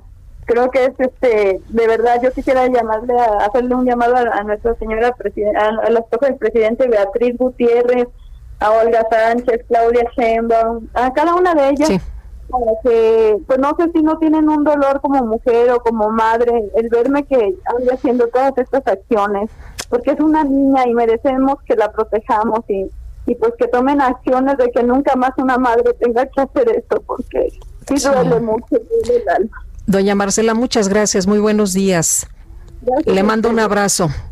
Gracias. Hasta luego, Marcela Alemán, mamá de Lía. Y son las 8 con 14 minutos. Café Punta del Cielo, el gran café de México, presenta El Químico Guerra con Sergio Sarmiento y Lupita Juárez. Químico Guerra, ¿cómo te va? Muy buenos días. Hola Lupita, muy buenos días. Bueno, pues en este viernes vamos a hablar de las pandemias, pero en una forma histórica, en perspectiva, un poco para aligerarnos la presión que tenemos. Fíjate, Lupita, ¿a poco no aprendimos en la escuela que la causa del derrumbamiento en pocos años de la civilización azteca fue la viruela, traída por los españoles y para la cual no tenían anticuerpos nuestros antepasados? ¿Qué crees, Lupita? ¿Qué? Eso no fue cierto, cierto. Ahora, investigadores del Instituto Max Planck de Alemania, de la Universidad de Harvard, en conjunto con el Instituto Nacional de Antropología e Historia de México, publicaron en Nature Ecology and Evolution, una parte de la gran revista Nature, que la causa de la gran epidemia de 1545 a 1550, cinco años duró, que fue la que diezmó verdaderamente a la población 24 años después de la caída de Tenochtitlan, no fue la viruela, fue la salmonela entérica, el paratifis C, la tifoidea, un patógeno que causa la fiebre entérica. De todas las epidemias del Nuevo Mundo, la cololishli, como fue de- que, que le llamaron acá, fue la más devastadora. Hasta ahora se contaba con el relato de los historiadores de la época, pero esto hacía difícil, sino que imposible para los investigadores identificar, Lupita, contundentemente las causas de las epidemias, basándose únicamente en la descripción de los síntomas. En algunos casos, por ejemplo, los síntomas causados por la infección de diferentes bacterias o virus pueden ser muy similares. Lo estamos viendo ahorita eh, con el COVID-19, que los síntomas son muy parecidos a los de una gripa, ¿no? o los síntomas presentados por ciertas enfermedades pueden haber cambiado en los últimos 500 años. Por lo mismo, los investigadores habían estado esperando que avances en el análisis del ADN ancestral podía proveer un avance significativo en la identificación de las causas desconocidas de epidemias pasadas. Científicos del Instituto Max Planck, liderados por la doctora Ashprit Wagene, en colaboración con investigadores de la Universidad de Harvard y del Instituto Nacional de Antropología, encontraron fosas de enterramientos masivos en la población mixteca de Yacundá, en Oaxaca. Se analizaron 29 esqueletos eh, con su ADN ancestral y empleando un nuevo programa computacional para caracterizar el ADN bacteriano presente, pudieron reconstruir el genoma completo de la S entérica. Esta es la primera vez, Lupita, que científicos han recuperado evidencia molecular de infecciones microbianas usando material ancestral. Así que vemos esa- esta cuestión de las pandemias, la sobrevivimos, claro, causó un grave problema, pero es interesante ver cómo con el avance de la ciencia hoy la identificación, fíjate, del genoma completo del SARS-CoV-2 se hizo prácticamente en dos semanas. Después de que apareció, los chinos publicaron ya en dos semanas eh, precisamente todo el genoma, Lupita. Pues bueno, impresionante. comentarlo como algo interesante este viernes. Muy bien, Químico, muchas gracias. Muy buenos días. Al contrario, para ti, buen Hasta semana, luego. Lupita. Impresionante, sin duda. Gracias por traernos esta información. El químico Luis Manuel Guerra. Café Punta del Cielo, el gran café de México, presentó Bueno, y tras el sismo del 19 de septiembre de 2017 aquí en la Ciudad de México, los trabajos de reconstrucción tienen un avance de 75% en la recuperación de edificios y 6 mil familias han podido regresar a sus viviendas. Jorge Almaquio, ¿cómo estás? Buenos días. Hola, ¿qué tal Lupita? ¿Cómo te va? Muy buenos días a todos los amigos del auditorio. Efectivamente, a 22 meses de que iniciaron los trabajos de reconstrucción en la actual administración, la realidad es, es distinta a 1985 y bueno, pues el avance eh, es de 75% en la recuperación de edificios y 6.000 familias han podido regresar a sus viviendas. En entrevista para el Heraldo de México, el comisionado para la reconstrucción, César Cravioto, precisó que en 2021 será cuando culminen al 100% con la entrega de vivienda fa- unifamiliar y en el ve- 2022, bueno, pues harán lo propio con los edificios en proceso de obra. El avance, dijo, será de 50% para fin del 2020 en vivienda unifamiliar y la otra mitad estará el próximo año debido a que eh, comentó que en el 2019 hubo cerca de 10 mil peticiones para ingresar al programa de reconstrucción, las cuales van a ser evaluadas y dijo van a cumplir con todos los daños, eh, van a reparar todos los daños que provocó el sismo del 2017. Escuchemos. Pero en el 2019 hubo peticiones de ingresar al programa de 9.965 viviendas. Esas están evaluando su daño y las que tienen daño por sismo se van a atender el próximo año. Se va a cumplir con todo, le vamos a cumplir a todos los damnificados. Es un compromiso que hizo la doctora Claudia Sheinbaum, la jefa de gobierno, y nos toca a nosotros cumplir ese compromiso. Por lo pronto ya efectuaron la entrega del edificio número 100 y estiman que para diciembre sean alrededor de 140 construcciones de este tipo los que sean ocupados. Además de la reconstrucción, reparación y remodelación de casas y edificios, hasta junio pasado se entregaron 610 millones 952 mil pesos para rentas en favor de quienes resultaron afectados por el sismo de hace de hace tres años. Lupito, amigos, el reporte que les tengo. Muy bien, muchas gracias, Jorge. Buen día. Hasta luego. muy buenos días. Y nuestro compañero Edgar Ledesma se encuentra en Jojutla, Morelos, donde el sismo magnitud 7.1 de 2017 estuvo re fuerte. Se acordarán ustedes, no sé en dónde se encontraban, pero la verdad es que fue un sismo muy, muy fuerte. Se sintió durísimo acá en el sur de la Ciudad de México. Y el eh, sismo, pues de este 7.1 grados de 2017 dejó muchas viviendas afectadas y personas eh, fallecidas por allá en Morelos. Y Edgar, eh, te escuchamos con toda la información. Muy buenos días. ¿Qué tal? Muy buenos días. Efectivamente, justamente municipios más afectados por este sismo de 2006, eh, decidimos dar este un recorrido por tres años.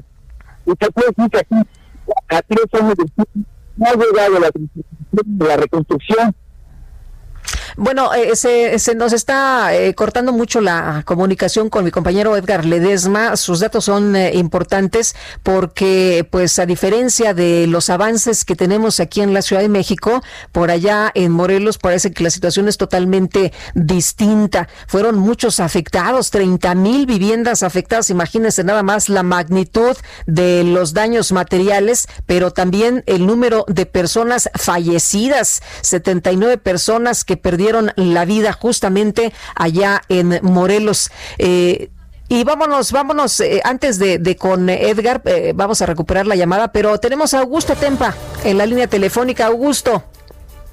Lupita, pues el día de mañana se cumplen tres años de aquel sismo del 19 de septiembre. Llegamos al colegio Enrique Red también para ver cómo se encontraba la situación. Es un colegio que ya no tiene ese cascajo, esos desechos, eh, bueno, ya no se encuentran el concreto que donde perdieron la vida 19 niños, 19 menores de edad y en total fueron 26 personas las que eh, sufrieron este sismo del 19 de septiembre, pierden la vida en ese punto. En este punto, pues se espera que el día de mañana se lleve a cabo una misa, acudan familiares, acudan vecinos. Por lo pronto, pues se encuentra totalmente vacío este el colegio Enrique Redman. No hay vecinos que salgan a, a tres años a orar, a dejar algún recuerdo, pero el día de mañana sí va a haber alguna ceremonia. Vamos a estar muy al pendiente recorriendo las calles de la Ciudad de México, por lo pronto, Lupita, el reporte que yo te tengo. Muy bien, y bueno, eh, me acuerdo que inmediatamente después de este movimiento tan terrible que se sintió eh, Augusto, eh, lo que lo primero, el primer reporte, los primeros reportes hablaban justamente de esta escuela Repsamen donde había niños atrapados, ¿no? Así es, yo tuve la oportunidad de llegar hasta este punto. Cuando yo llegué ya estaban trabajando los vecinos, ya estaba trabajando el ejército, pero fueron jornadas definitivamente bastante desgastantes para todas las personas que vivían ahí. Hoy solo se encuentra esa estructura del colegio y pues el recuerdo, el recuerdo de esta corrupción que cobró la vida de seis personas, solo a mencionar 19 niños. Pues sí. Muy bien, muchas gracias Augusto. Buenos días. y antes de irnos a la pausa en un minutito, Edgar Ledesma nos tiene la información desde Morelos. Edgar. ¿Qué tal, Lupita? Muy buenos días. Efectivamente, por ser el municipio más afectado por el sismo 2017, como señalabas hace unos instantes, decidimos realizar un recorrido aquí por Jojutla. Y te puedo decir, Lupita, que a tres años de este sismo no ha llegado la reconstrucción ni ha llegado la transformación. Y es que una de cada cinco viviendas dañadas aún espera su reconstrucción o su rehabilitación. La red de drenaje necesita todavía una cirugía mayor y hablamos con el presidente municipal, Juan Ángel Flores, quien justamente señalaba que de 30 eh, drenajes que, han sido, que se dañaron hace tres años, hoy a la fecha solamente cinco han sido reparados, uno este año, y señala que justamente es porque no han llegado los recursos, ni siquiera eh, de la administración anterior ni de esta administración han llegado los recursos para arreglar los drenajes. Y además hicimos un recorrido por la zona cero donde pues, logramos ver justamente que aún todavía hay cerca de 100 familias que siguen sin casa, que siguen eh, viviendo algunos sobre casas de campaña o sobre los restos de lo que era su casa, Lupita. Entonces, pues terrible, terrible el escenario. Todavía, así es, Lupita, todavía aquí en Jojutla hace falta mucho. Hay que decir que el presidente Muy viene este domingo justamente a visitar aquí la zona. Estaremos atentos, Edgar. Sergio Sarmiento y Lupita Juárez quieren conocer tu opinión, tus comentarios o simplemente envía un saludo para ser más cálida esta mañana.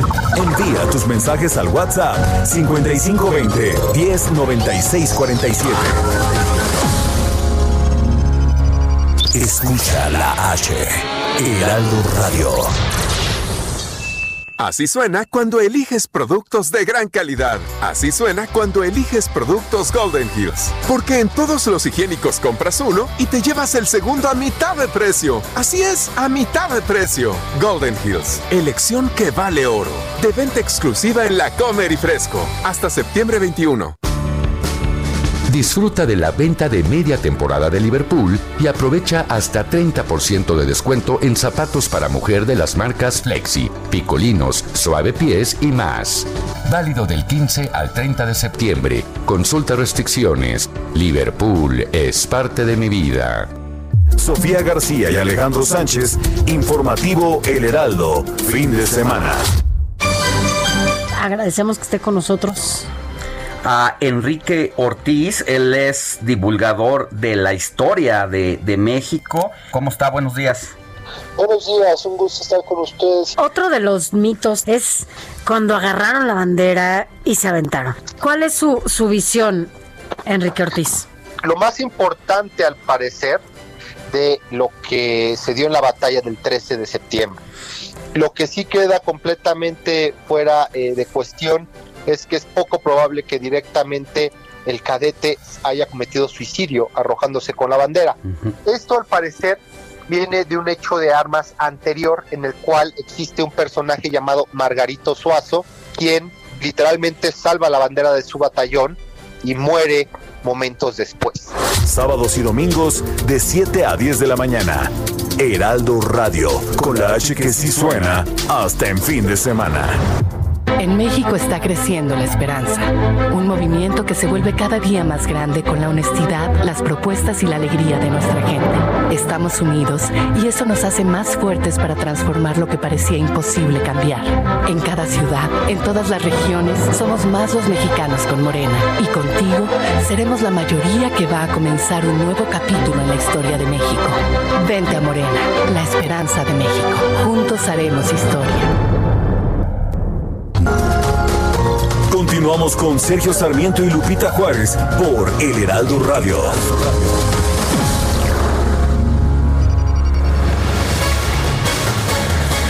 8 de la mañana ya con 30 minutos y regresamos a Morelos. Nos explicaba nuestro compañero Edgar Ledesma sobre pues lo que ha ocurrido por allá luego de este sismo de magnitud 7.1 de 2017 y nos dabas Edgar este panorama en el que muchas personas, a diferencia por ejemplo de los avances en la Ciudad de México, allá en Morelos ha sido muy lento y nos decías de hecho que pues eh, hay personas viviendo en casas de campaña. Cuéntanos. Así es, Lupita, justamente el, panorama pues es un poco desalentador para los habitantes de aquí en Jojutla, justamente por los retrasos. Y hay que decir que cuando ocurrió este sismo, el entonces gobernador eh, Graco Ramírez y el presidente Enrique Peña Nieto prometieron que en seis meses será reconstruido Jojutla. Sin embargo, A tres años de este sismo, hoy el presidente municipal, Juan Ángel Flores, reconoce que aún, que aún hay muchos faltantes y señala que no saben bien dónde llegaron los recursos o si llegaron estos recursos aquí a Jujutla. Escuchamos parte de lo que nos dijo.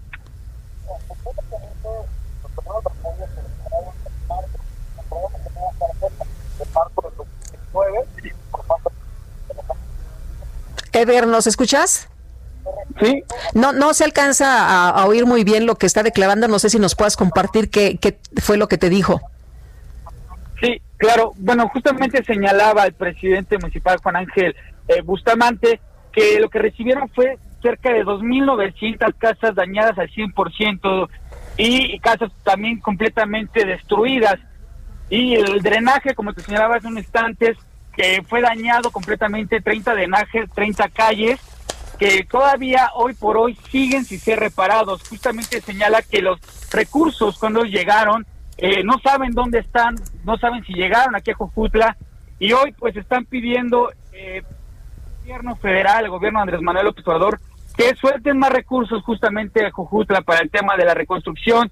Él señala que ha hablado con los diputados federales y con el gobernador actual, Cuauhtémoc Blanco, y bueno, le han dado largas, no le han atendido y no han llegado aquí los recursos con los habitantes de Jujutla, quienes eh, pues están desesperados y señalan justamente que no es posible que a tres años sigan viviendo ya sea con grietas en sus casas o algunos todavía sin hogar. Bueno, pues eh, muy desalentador como tú nos planteas, como tú nos dices esta mañana, lo que se está viviendo allá en Morelos. Muchas gracias, Edgar. A ti, Lupita, muy buenos días. Buenos días. No, pues el prometer no empobrece, ¿no? El prometer es muy padre a la hora que pues están las cámaras y los micrófonos.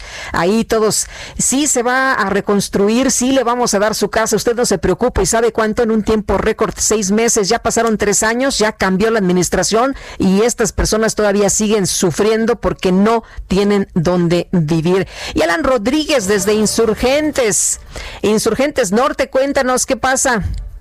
Hola, ¿qué tal Lupita? Muy buenos días. Pues en estas ma- esta mañana tenemos una intensa carga vial en la avenida de los Insurgentes eh, Norte, a la altura del circuito interior. La carga vial viene desde la zona de Indios Verdes y es que en el bajo puente de circuito interior con dirección hacia la zona sur de la Ciudad de México se acaba de atorar un tráiler con doble caja, con doble remolque, el cual viene cargado con más de 60 toneladas de maíz. Ellos provienen del Estado de México y se dirigen hacia el centro de la capital. Sin embargo, debido a esta situación, la caja se quedó atorada y no puede salir, por lo cual está obstruyendo la circulación con dirección hacia el sur de la Ciudad de México. Personal de la Secretaría de Seguridad Ciudadana, elementos de tránsito, ya se encuentran en el lugar apoyados con una grúa brigadier. Sin embargo, la labor y la pues todo el trabajo para realizar el retiro de este vehículo se ha complicado bastante debido a la situación pues del tráfico que se encuentra en este punto. Es el reporte que tenemos, bastante carga vial para todos nuestros amigos que se acercan a la zona centro de la Ciudad de México. Oye, pero se supone que está debidamente señalizado, ¿no? Y se da a conocer la altura. Lo que ocurrió es que al camión se colapsó la caja principal que trae detrás de la cabina y pues bueno, esta incrementó su altura. Esto fue por la carga, bastante carga que tiene el, la carga, pues, el material que estaba transportando.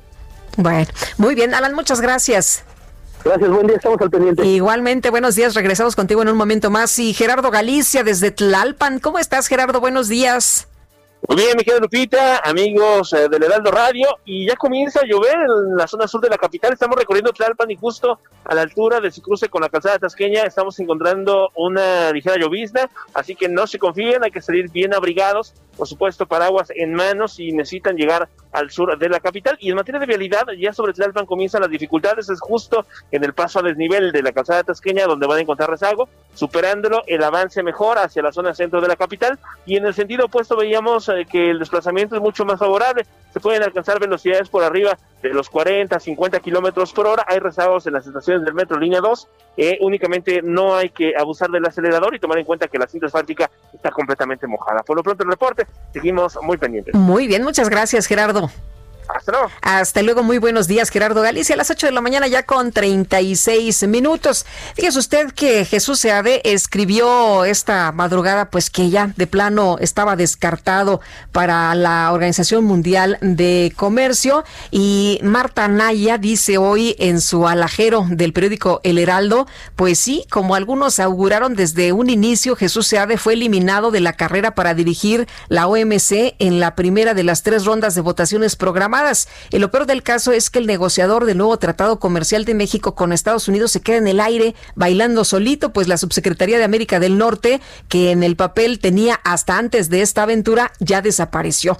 El 11 de junio, recordemos, Seade dejó oficialmente su cargo como subsecretario en Relaciones Exteriores para comenzar a trabajar su candidatura rumbo a la OMC. Roberto Velasco, hasta entonces director de comunicación social de la Cancillería, fue designado ese mismo día director general para América del Norte en lugar de Mario Chacón, quedando el cargo de subsecretario aparentemente en el aire. Lo cierto es que desde entonces se preveía su desaparición, pero nada se movió oficialmente hasta el 27 de agosto en que en el marco de la desaparición de otras siete subsecretarías de Estado, la de América del Norte de la Secretaría de Relaciones Exteriores desapareció del organigrama por motivos de austeridad y Velasco asumió y ejerció de lleno desde el cargo de director de América del Norte las funciones que correspondían a la subsecretaría. ¿Qué pasará con SEADE ahora?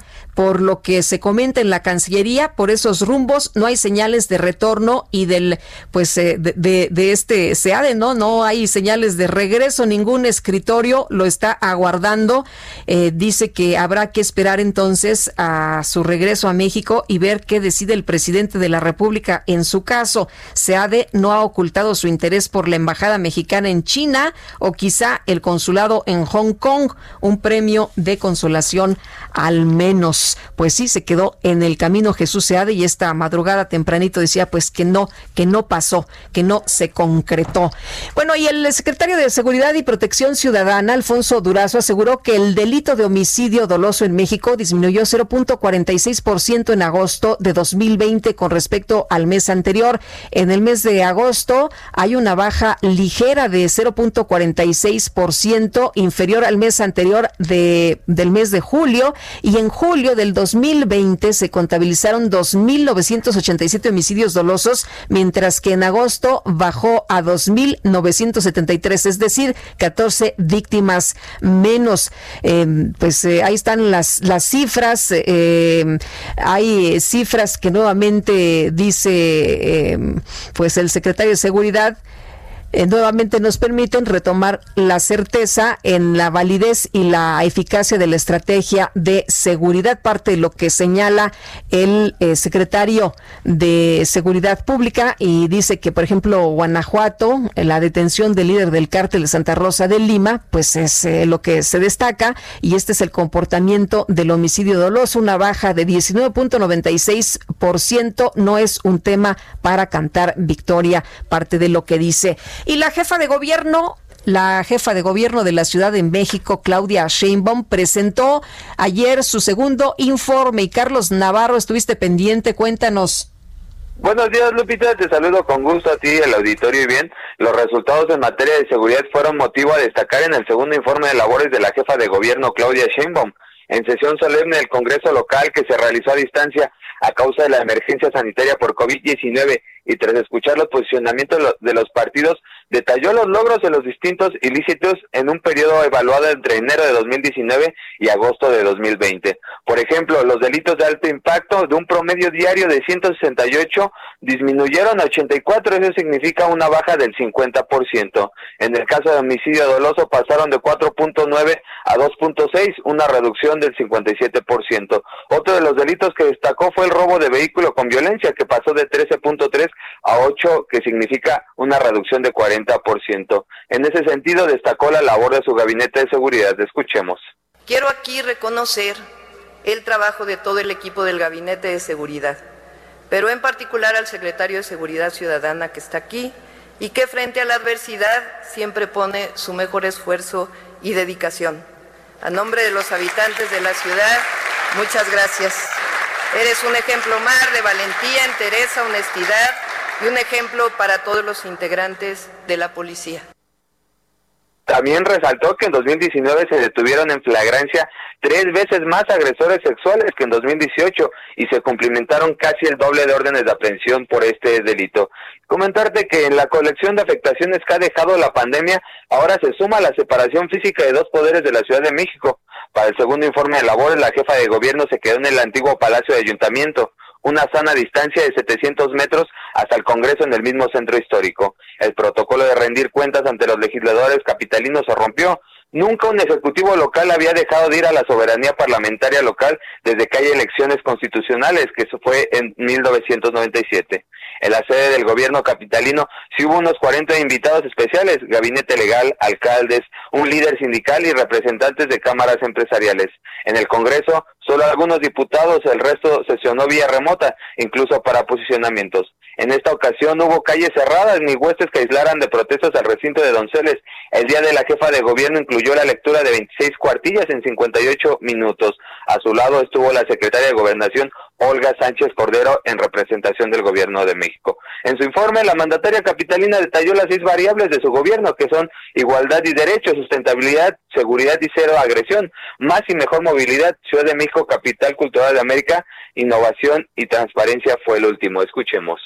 Aún cuando hemos atendido a la emergencia todos los días, con diferentes programas y acciones, hemos seguido trabajando por una ciudad innovadora y de derechos, que se condensa en el programa que ofrecimos el 5 de diciembre de 2018, cuando tomé protesta frente a este Congreso y frente a los habitantes de la Ciudad de México. Y viene entonces un segundo informe atípico donde todos los protocolos se rompieron, Lupita, la jefa de gobierno rindió cuentas. La información que te tengo. Gracias, Carlos. Muy buenos días. Hasta luego, buenos días. Hasta luego. Bueno, y la Unidad de Inteligencia Financiera de la Secretaría de Hacienda y Crédito Público desbloqueó las cuentas bancarias del municipio de Delicias en Chihuahua. Eliseo Compeán, alcalde de Delicias. ¿Qué tal? Muy buenos días. Muy buenos días, Lupita. ¿Cómo está? Un saludo. Bien, muchas gracias. ¿Ustedes qué tal? ¿Cómo ya, ya están trabajando? ¿Ya están operando? ¿Ya les pudieron pagar a los trabajadores?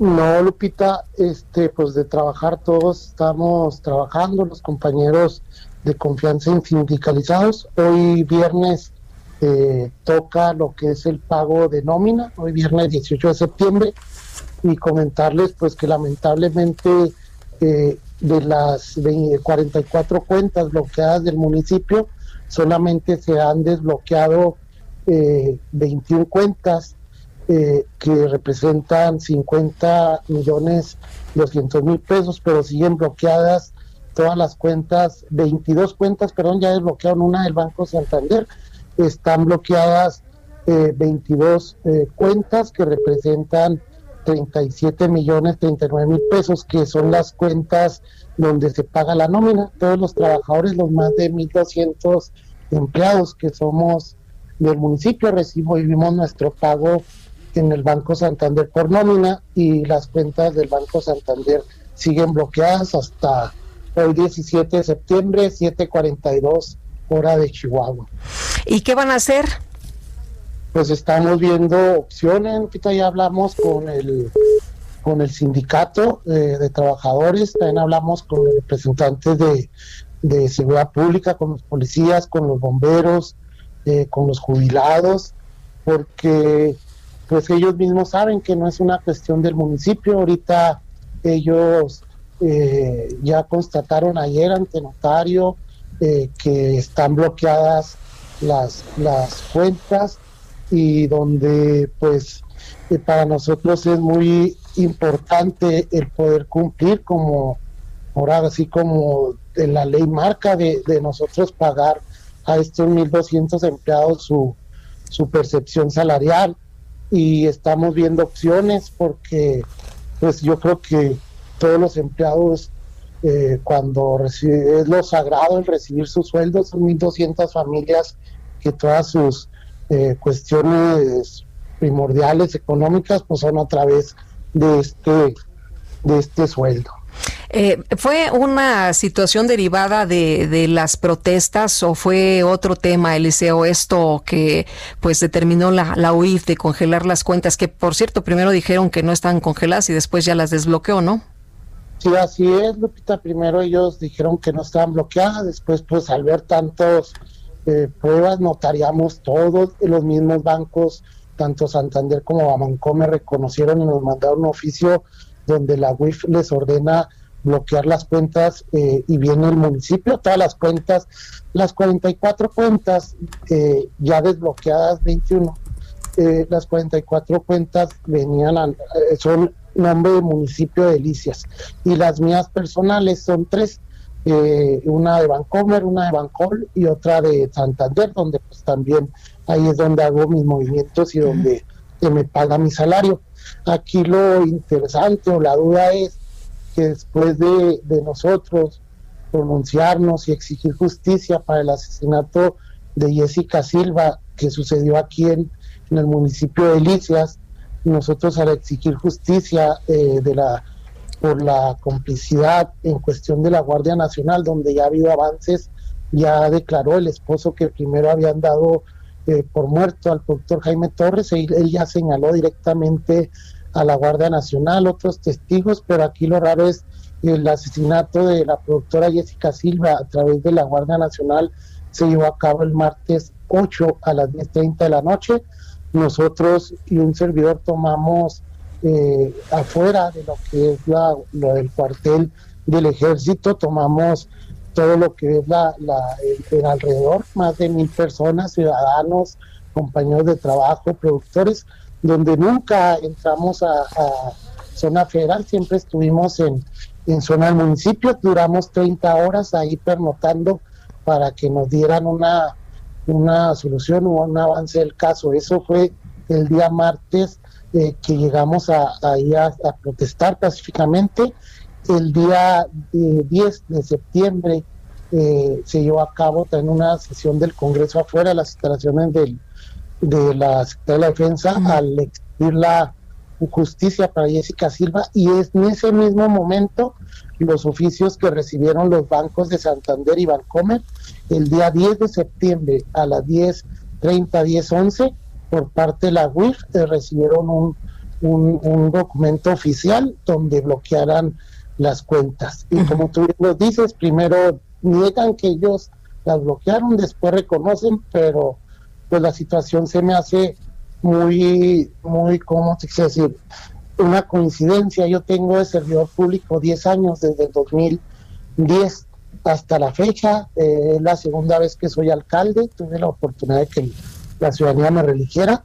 Y después de 10 años de ser servidor público, bloquean mis cuentas personales el día 10 de septiembre, que estoy afuera exigiendo la justicia para Jessica Silva y congelar las cuentas del municipio. Ahora, ¿qué es lo que sigue? ¿Van a seguir ustedes en la misma posición? ¿Van a continuar en la misma posición o van a seguir exigiendo que no se entregue agua a los Estados Unidos? Claro, en, mi situación como alcalde, en mi situación como ciudadano de Delicias, seguiré apoyando. Ayer estuve en la presa La Boquilla, donde se llevó una eh, sesión por parte del Congreso del Estado donde participaron todas las fuerzas políticas del, Congreso del Estado, donde están representados eh, también diputados de Morena, de lo que es el Verde Ecologista, el PRI, el PT, el PAN, todos los, eh, diputados eh, en cuestión de sus coordinadores dieron su pronunciamiento delante de los agricultores y pues en el sentir algunos exigiendo más fuerte eh, al gobierno federal que no se lleve el tema del agua, pero otros también, todos estuvieron en la misma sintonía de que no se, es justo para los agricultores del Chihuahua lo que está pasando y también el exigir eh, justicia para Jessica Silva. Por parte de un servidor, no me amedrenta, a mí en lo personal, no tengo nada que esconder, mis finanzas, eh, tengo 10 años de servidor público continuo, y ahí están, me congelaron una cuenta de Bancomer cuando fui diputado, que ahí se quedó en ceros. Eh, hace cinco años me congelaron una cuenta en Bancol, eh, alrededor de, un peso que también estaba ahí ya eh, olvidada. Y la cuenta activa que tengo es la de Santander, que tengo cinco años con ella desde que soy alcalde y me reelegí, donde me bloqueó la WIF 22 mil pesos. Muy bien, pues Eliseo, muchas gracias por platicar con nosotros esta mañana, por darnos a conocer cuál es la, la posición de, de, ustedes y qué es lo que está pasando, ¿no? Vamos a estar muy, muy atentos y pues usted ya nos estará platicando finalmente eh, si se puede pagar, si ya les liberaron, si ya puede correr el, el, el recurso para que ustedes puedan pues eh, mandarlo a quienes lo, lo, no a quienes lo necesitan, sino a quienes ya se lo ganaron. Sí, así es, Lupita. Nosotros yo agradeciendo este, este tiempo porque es importante que conozcan este tema que no tiene precedentes de que un gobierno federal congele las cuentas de un municipio y comentarles que ya nada más para finalizar a mí lo que me interesa como presidente municipal ahorita lo que me urge es primero exigir el desbloqueo de estas cuentas para poder pagar a 1.200 familias y ya después yo defenderé mi caso de mis cuentas que me bloquearon y exigiré eh, la investigación porque nunca me fui notificado ni el ayuntamiento ni un servidor. Eso ya será el tema legal. ahorita lo que importa es pagarle a esas 1.200 familias que es su, su sustento. Muy bien, pues eh, Eliseo, muchas gracias por conversar con nosotros. Que tenga buen día. Gracias, Lupita. Hasta luego. Saludos. Bueno, y el delegado de programas para el desarrollo del gobierno federal, Juan Carlos Loera de La Rosa, hizo un llamado a los chihuahuenses a respaldar el Estado de Derecho en la entidad tras destacar que en las acciones para frenar la extracción de agua de las presas de Chihuahua se encuentra el gobernador Javier Corral, que está poniendo en riesgo los tratados internacionales y en consecuencia las actividades económicas del Estado al colocar por encima de los intereses de todos los chihuahuenses, pues la supervivencia política su supervivencia política. Esto es lo que, lo que dice. Señaló que el gobierno de Corral está poniendo en riesgo las actividades económicas del Estado al color de sus intereses políticos por encima de la gente. Aliado de exgobernadores que en determinados momentos causaron daño a Chihuahua. Fernando Baeza, quien arrebató por la fuerza en los ochentas la voluntad popular de la mayoría de los chihuahuenses y se acomodó por la fuerza en el Palacio de Gobierno. Y Reyes Baeza, quien ahora mismo está cubierto con la sospecha de hacer malos manejos con el dinero de todos los mexicanos. Loera indicó que la presa La Boquilla y aquella región se convirtieron en una pasarela política que evidencia las ambiciones electoreras para quienes tienen aspiraciones en el 2021. Lo que no consiguieron en las urnas en 2018 quieren conseguirlo a través de una campaña para sabotear las acciones del gobierno federal a favor de los chihuahuenses. Señaló que las acciones eh, que llaman a la anarquía y a la ingobernabilidad pues han causado ya obstrucción en el desarrollo normal de las actividades pues de, de, el Estado, ¿no? De las actividades económicas en la entidad y el tratado es benéfico para México porque recibe de Estados Unidos cuatro veces más agua de la que aporta, es lo que se señala. Ya son las 8 de la mañana con 54 minutos, 8 con 54 minutos. Le quiero recordar el WhatsApp de Sergio y Lupita, 5520 10 96 47 5520 10 96 47 y en mi Twitter arroba Lupita Juárez H. Butterflies and zebras and moonbeams, the fairy tales. That's all she makes. Riding with the wind.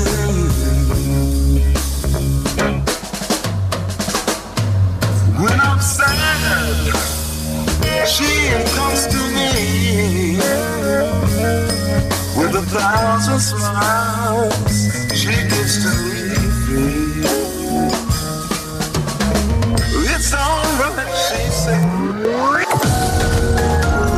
Sergio Sarmiento y Lupita Juárez quieren conocer tu opinión, tus comentarios o simplemente envía un saludo para ser más cálida esta mañana. Envía tus mensajes al WhatsApp 5520 109647. El Heraldo Radio. all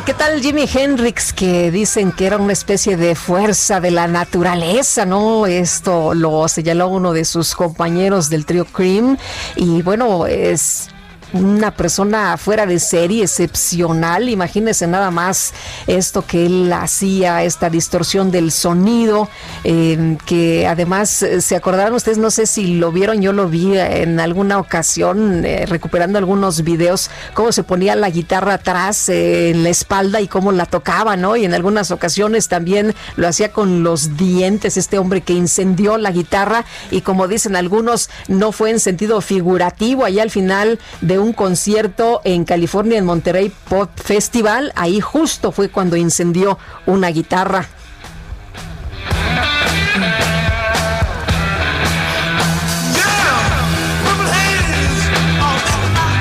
Y a nosotros nos sigue encendiendo, por supuesto, y lo seguimos escuchando, esta leyenda. Es eh, el cumple de Jimi Hendrix. Bueno, y vámonos a los mensajes también esta mañana. Buenos días, Sergio Lupita. El periodismo crítico en estos tiempos es un deporte extremo y les reconozco su gran valía por hacer una crítica a una persona con trazos de dictador. Es la realidad que el México de hoy vive. Y también nos escribe otra persona, no nos ponen su nombre y nos dicen, Sergio Lupita, les deseo un excelente fin de semana. Mi comentario de hoy es un panorama político y social muy desalentador. Político aquí en el estado de Tabasco. Ya empezó empezaron a aterrizar los políticos que radican en la Ciudad de México y están preparando sus mejores armas políticas y en lo social Tabasco tiene un completo desorden. Principalmente no se acatan las medidas sanitarias, los mercados y tiendas de autoservicio, los clientes no usan el cubrebocas. Ejemplo claro, el mercado José María Pino Suárez que está ubicado en la ciudad de Villahermosa, en los 17 municipios. Lo mismo es lo que nos comenta precisamente una persona de nuestro auditorio. Bueno, y en otras cosas, en otras cosas, el presidente de los Estados Unidos, Donald Trump, amenazó al gobierno de México con nuevas sanciones y no hace más para combatir al narcotráfico. Ayer el presidente decía, pues amor y paz, no, estos son temas que tienen más que ver con un eh, eh, asunto electoral, con esto que se está viviendo allá en los Estados Unidos. Y Mario Salomón Contri es eh, manager, es country manager de Grupo Multisistemas de Seguridad Industrial. Mario, ¿qué tal? Muy buenos días. Muy buenos días, Lupita, ¿cómo estás? Bien, afortunadamente. Oye, ¿cómo ves esta amenaza de nueva cuenta de Donald Trump? Parece que ya dejó el muro de un lado y ahora pues le toca al, tema de, la seguridad, ¿no? Del combate al narcotráfico. ¿Cómo, cómo ves, Mario, esto? Pues eh, bueno, como tú sabes, eh, estamos cerca de las elecciones en Estados Unidos, en la primera semana de noviembre, y eso hace que que, Trump en particular pues esté buscando temas que le den popularidad y que le hagan ganar más votos. En este caso, ciertamente está tocando un tema pues, muy sensible para la ciudad americana, que es la, el tema de las drogas. Si ha aumentado el, el consumo y la entrada de drogas a Estados Unidos. Es una preocupación muy importante de la sociedad americana y está seguramente eh, también tomando ventaja de esta preocupación para abrir un tema y decir que lo está combatiendo. Eh, Mario, ¿es eh, eh, esta situación algo real? ¿México tiene que hacer más para combatir al narcotráfico? ¿Cómo ves tú este tema? O como dice el presidente López Obrador, pues amor y paz y lo vamos a seguir escuchando porque él anda en su, en su tiempo de hacer elección. Eh, sí, realmente tenemos que hacer más, ¿eh? no hay duda de que es un eh, tema muy relevante también, sin duda, para la sociedad mexicana, es una prioridad el abatir este problema y sí, definitivamente hay eh, más cosas que hacer. como sabes, en, el, mes de abril, por ejemplo, pues se muestran las peores cifras de las más bajas en términos de detenciones, pues, tanto de personas, tanto de incautación de droga, tanto de los vehículos que se utilizan para estos fines, eh, de armas, en fin, una, una serie de, una reducción en cuanto a lo que se estaba logrado en detenciones. Probablemente eso también le dio pie a, Trump para pues, manifestar que eso tiene que, reestructurarse. Y regresando a tu pregunta, sin duda, es importante atacar con mayor fuerza el tema de la delincuencia organizada, empezando desde aspectos de tipo jurídico. En el caso de, las reacciones del presidente López Obrador, ¿crees que esto se debe tomar a la ligera o se tiene que tomar en serio? Se tienen que tomar en serio estas pues amenazas, ¿no? Prácticamente no es un comentario, es una amenaza al gobierno de México. Tiene que tomarse con mucha seriedad, sin duda alguna, porque eh, independientemente de, un beneficio electoral en este momento, en el fondo sí existe una problemática muy seria para ambos países del aumento del, tema del tráfico de drogas. Tiene que tomarse con mucha seriedad, tú sabes, en el caso de México, enfocándonos en nuestro país, pues es, es, es lacerante la situación, afecta en términos de muchas vidas que se pierden y afecta también en el aspecto económico en las posibilidades de, un crecimiento más vigoroso para nuestro país que cuenta el sur. Eh, ¿Qué tan grave sería el impacto si Estados Unidos cumple con estas advertencias, no, de que va a considerar desertificar a México en esta lucha antidrogas y esto implicaría un cese de la asistencia financiera y también el eh, respaldo, no, de, de Washington en organismos internacionales? Sí, seguramente tendría un impacto muy sólido. Eh, finalmente pues Estados Unidos es el principal cliente comercial para México y eh, una eh, decisión del presidente de Estados Unidos en términos de limitar el apoyo a México en diversos sentidos pues, sería sería muy grave eh, el aspecto comercial el aspecto turístico y también una advertencia para no viajar a México por ejemplo en varias áreas económicas la incidencia podría ser muy fuerte muy bien, pues Mario, gracias por platicar con nosotros esta mañana. Muy buenos días. Muy buenos días, Lupita. Muchas gracias a ti. Eh, que estés muy bien. Saludos a todos. Gracias. Hasta luego. Bueno, eh, Trump eh, reconoció que tras este exhorto hace pues prácticamente ya un año, México había aprobado con éxito reformas para el decomiso de activos, el aumento de las extradiciones de narcotraficantes a, los Estados Unidos, eh, entre otras acciones, ¿no? pero dijo, pues estas son señales de progreso, pero pero debe hacerse aún más y como ya nos dice este especialista Mario Salomón, pues no se puede tomar tomar a la ligera y no puede considerarse que es un tema nada más eh, de campaña, que sí, efectivamente tenemos que tomar acciones y no nada más pues dejar que, que pase y decir amor y paz. Y ya son las nueve de la mañana con ocho minutos. Sergio Sarmiento y Lupita Juárez. HB Hedonismo con Debbie Beard. Bueno, y nos vamos a otras, a otras cosas, a otros temas eh, y a otros lugares. Debbie Beard, ¿cómo estás? Muy buenos días. Muy buenos días ahí en México, querida Lupita, y aquí en Capri ya las 4, 10 de la tarde. Y, César Augusto fue el primero, Lupita, en descubrir el encanto de Capri cuando visitó la isla en el año 29 antes de Cristo. Estaba tan cautivado por la belleza de esta isla que de hecho intercambió con la ciudad de Nápoles la fértil Ischia, donde estuvimos el día de ayer nosotros, por la pequeña Capri. Y durante más de dos mil años esta isla en el Golfo de Nápoles, de solo 6.3 kilómetros de largo y casi 3 kilómetros de ancho, ha sido conocida por su deslumbrante belleza. Escritores, artistas, músicos, todos han sentido esa atracción por sus costas. Y el lugar perfecto para descubrir la esencia de la isla es el Capri Palace. Es un hotel con, con aires de palacio napolitano del siglo XVIII, una estética mediterránea blanca, un ambiente sereno que, te invita a la contemplación.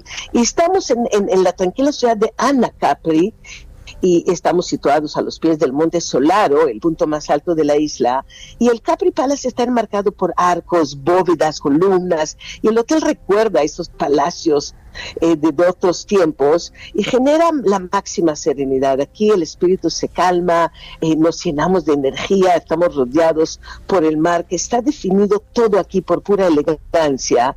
El hotel es miembro del Leading Hotel of the World y nos invita a explorar la esencia original de Capri, de Capri, donde cada momento, Lupita, es sensacional. Y hoy a la hora de la comida tuve la oportunidad de probar unos magníficos vinos de la denominación de origen calificada Rioja. Y esas bondades que ofrecen estos vinos son muestra, muestra de la gentileza de la tierra que los ven hacer, de cada copa que comparte la calidez que está obtenida por el clima, por el sol, la energía que va transformando este manjar líquido y que nos va acariciando los sentidos. Y desde hace siglos estos vinos de Rioja han sido parte de la historia y tienen esa conexión que tienen con, con el placer puro. Y mientras más vamos descubriendo, de hecho, la denominación de origen calificada Rioja, más va creciendo el deseo por sus vinos, por cultura, por, por curiosidad, por goce, y beberlos nos transporta a un viaje de muchas escalas y de hecho sin retorno. Una vez que se prueban ya no se puede renunciar a ellos. Y esa sabiduría acumulada durante siglos sobre el cultivo de la vida en la denominación de origen calificada Rioja ha convertido sus vinos, Lupita, de hecho, en joyas líquidas que nos da esa sensación de bienestar. Y mientras más los vamos entendiendo, siendo una invitación a identificar ese abanico de aromas que van desplegando y, esos sabores adquiridas por, por, su paso en barrica, y así ir identificando y entendiendo los tonos que tienen y evocar ese nombre de Rioja que nos da la, imagen además de paisajes, de colores, de viñedos, de la sonrisa de la gente que, que trabaja la tierra, y todo es tan cálido como sus vinos y es sinónimo además de una normativa confiable, de prácticas de elaboración, de control de calidad, de etiquetado, y en conjunto es lo que ha forjado ese carácter abierto, honesto, que caracteriza esta denominación de origen de Rioja como productora de vino eh, increíble. Y desde Capri, desde el Capri Palace, querida Lupita, te mando un fuerte abrazo. Muchas gracias, Debbie, y que pues eh, muy buena tu, tu narración, pero qué vista, qué vista más maravillosa que tendrás en este momento. Increíble. De hecho, sí está el mar Mediterráneo a mis pies y está hermosísimo. Me imagino. Muchas gracias, Debbie. Un fuerte abrazo. Otro para ti. Y de esta manera viajamos, ¿no? Nos permite, Debbie, ver, conocer el mundo entero. Bueno, este 20 de septiembre concluye el tercer simposio internacional Mujeres Directoras, en el cual se analiza el presente y el futuro de las mujeres directoras de orquesta en América Latina. Gina Enríquez es compositora, es directora de orquesta, quien saludo con mucho gusto esta mañana. Gina, ¿cómo estás? Muy buenos días. ¿Qué tal? Muy buenos días. Muchísimas gracias por esta entrevista. Muy contenta. Qué bueno, nosotros también por poder platicar contigo. Cuéntanos de, este simposio internacional. Eh, sí, mira, este em, empezó el, el, martes, apenas el 15, el día 15, y este simposio eh, lo, lo inició la, la maestra Lilla Amadío, que es una directora de orquesta eh, brasileña. E, ella, ella lo que lo que vio es que las eh, pues las mujeres directoras pues teníamos muy pocas oportunidades de dirigir en este en, pues en términos generales en, el mundo en todo el mundo. Y que la participación eh, nuestra pues era muy muy muy muy baja.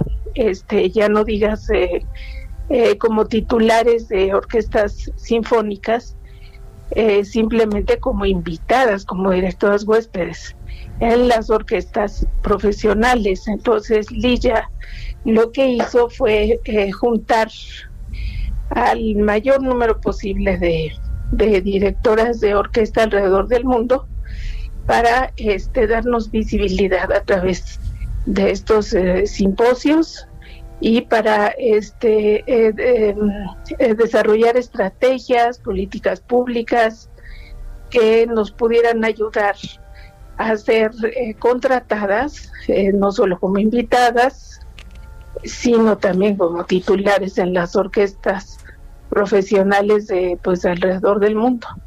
Eh, Gina, eh, un camino que no ha sido fácil, ¿no? Para empezar, que ni siquiera había la consideración de que una mujer pudiera ser directora de orquesta a lo que hemos eh, pues ya vivido, a lo que hemos recorrido hasta este momento. ¿Tú cómo ves el futuro de las mujeres directoras de orquesta en América Latina? Pues mira, yo yo yo he estado realmente eh, he sido la fui la primera sorprendida eh, con este simposio desde que empezaron las las reuniones de planeación, las reuniones de trabajo, de ver la enorme cantidad de directoras que hay en América Latina. En este simposio vamos a tener eh, una cubana británica, una española, eh, eh, una eh, acaba de, hablar la, la maestra Simon Young de Australia, tenemos a las norteamericanas, la maestra Joan Faleta, que es una gran, gran, gran directora.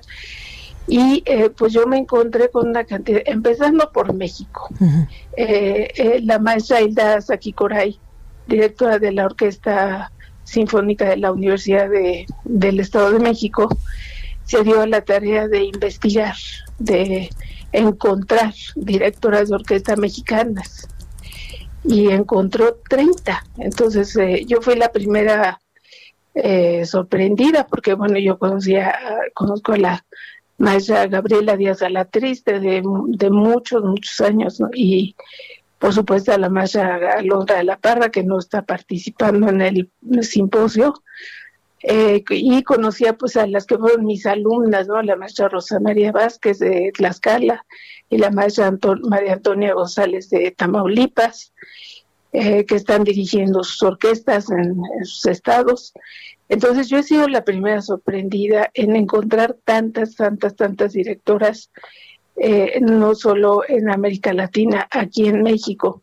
Entonces yo, yo lo que veo es que a través de de estos simposios este, eh, y unir nuestras fuerzas, eh, todas las directoras de orquesta, este, yo creo que vamos a tener resultados muy favorables porque eh, vamos a, ahora sí que hacer ruido, ¿no? De que seamos tomadas en cuenta y yo, yo creo que va a tener buen, buena, este, buen resultado todo, todo este esfuerzo. Muy bien, hacer ruido, hacer me, encanta ese concepto de hacer ruido, sobre todo ustedes, Gina. Y, bueno, eh, ¿hasta cuándo se va a llevar a cabo este este simposio internacional? Es eh, este 20 ya, ¿verdad? El domingo concluye.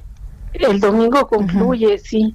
Eh, si, si les interesa, están, realmente están las pláticas muy, muy interesantes. yo voy a dar una ponencia en un ratito eh, entre las 10 y las, y las 12 del día en la página www.womenconductors.com. Eh, ahí, ahí este de Facebook. Bueno, esa es la página, la página y el Facebook es Women Conductors. Muy bien, pues eh, estaremos ahí pendientes. y, y, ahí, ahí se pueden ver todas las pláticas hoy viernes este, yo doy una ponencia en la mañana y otra en la noche entre las 8 y las 10 y el sábado y el domingo hay más. Entonces, eh, pues les, les eh, los invito a escucharlas porque realmente son pláticas sumamente interesantes que dan mucha idea de cómo es el panorama de la dirección sinfónica en las mujeres a, nivel mundial. Pues Gina, te mando un abrazo. Muchas gracias por platicar con nosotros esta mañana. Muchas gracias a ti, un abrazo a ti y a todo el, auditorio. Buenos días. Gina Enríquez, compositora y directora de orquesta. Y nosotros le tenemos este resumen de lo más importante. 9 de la mañana con 19 minutos. Desde Palacio Nacional, el secretario de Seguridad Ciudadana, Alfonso Durazo, informó que en el mes de agosto, 21 entidades del país registraron una caída en la incidencia de homicidios dolosos disminuyó en 21 entidades y aumentó en 11 entidades. Resalto, por ejemplo, Tlaxcala, que tuvo una baja de 34%, Baja Sur de 32%, Guerrero, históricamente con cifras muy altas, menos 23%, Puebla, menos 20%, Veracruz también, un estado eh, históricamente con conflictos, ahora está menos 20%, Ciudad de México, también hay una baja importante, Coahuila, Chiapas, Quintana Roo, Lima también, esto es muy importante. Por otro lado, Durazo señaló que la incidencia de feminicidio ha tenido un incremento de 74 a 78 casos, pero afirmó que ya se rompió la tendencia histórica de crecimiento de este delito Bueno, feminicidios, bueno, aquí esta es la tendencia histórica. Vean ustedes, esta es la línea a partir del primero de diciembre. Hay una ruptura y podemos ver que es ligerísimamente a la baja, pero obviamente tenemos que aplicarnos en este eh, tema. Aquí en los estados, aquí ha bajado y aquí ha eh, subido. El director general de la Organización Mundial de la Salud, Tedros Adhanom Ghebreyesus, informó que más de 170 países se han unido al programa COVAX para ayudar a comprar y distribuir dosis de vacunas contra el COVID-19 de forma equitativa en todo el mundo. Y el presidente de los Estados Unidos, Donald Trump, ordenó restringir las aplicaciones móviles chinas TikTok y WeChat a partir del próximo domingo, por lo que ya no se podrán descargar desde la Unión Americana. Así que despídase del TikTok en Estados Unidos, prohibido a partir de este domingo. Porque es un buen compañero, porque es un buen compañero, porque es un buen compañero. Y nadie lo puede Ay, la verdad sí se vio pues buena gente, ¿no? Buen compañero, el teatreta español Diego Mentrida se convirtió en el gran protagonista de triatlón de Santander a pesar de que terminó en el cuarto lugar, ya que cerca de la meta el británico James Stigl, quien ocupaba la tercera posición, se equivocó de camino, dejándole pues el paso libre a Mentrida para subirse al podio. Sin embargo, momentos después se detuvo y dejó que su rival cruzara la meta primero, ya que consideró que no era justo obtener una medalla por un error del otro competidor, quien además le había ganado deportivamente. Es un buen compañero, porque es un buen compañero, porque es un buen compañero, y nadie lo puede negar, porque es un buen compañero, porque es un buen compañero. Vámonos ahora con información de Augusto Atempa desde Avenida Valderas. ¿Qué pasa por allá esta mañana? Augusto, muy buenos días. Lupita, muy buenos días. Sigue lloviendo, una, una mañana bastante lluviosa en la capital de la Ciudad de México y nos encontramos en la avenida Valderas, una avenida que está siendo remodelada. Hay obras, por lo que pues la circulación hacia la avenida Chapultepec se encuentra bastante afectada. Con esto con mucha precaución, ya que el, el pavimento se encuentra bastante resbaloso. Lupita, mi reporte. Gracias, Augusto. Muy buen día. Buenos días y Gerardo Galicia desde Tlalpan. Gerardo. Lupita, sigue lloviendo bastante fuerte en ese perímetro, hay que manejar con mucha precaución. Ya notamos encharcamientos para nuestros amigos que están dejando atrás la zona de Churubusco y se dirigen al centro histórico de la Ciudad de México. La velocidad promedio que hemos alcanzado de 50 kilómetros por hora. Encharcamientos carriles de la derecha. Tenemos ya la presencia de algunos camiones tipo Vactor, eh, sobre todo llegando a la zona del eje 5 6 Sur por cualquier situación de encharcamiento. Y en el sentido opuesto, el avance sigue siendo favorable velocidades también por arriba de los 50 kilómetros por hora. Y por lo pronto, el reporte. Muchas gracias, muy buenos días.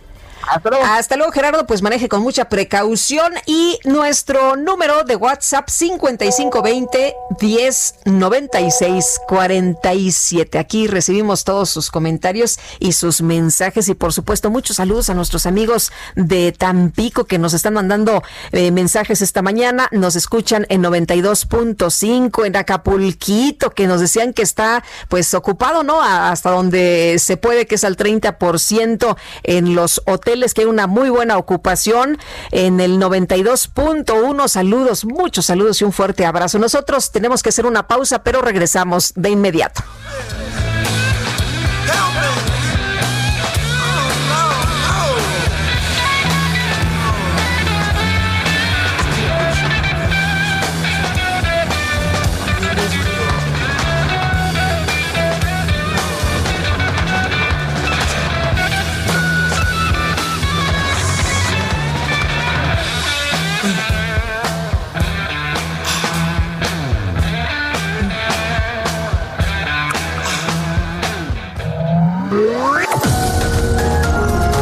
Sergio Sarmiento y Lupita Juárez quieren conocer tu opinión, tus comentarios o simplemente envía un saludo para ser más cálida esta mañana.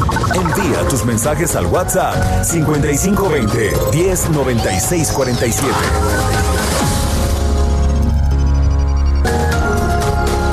Continuamos con Sergio Sarmiento y Lupita Juárez por El Heraldo Radio.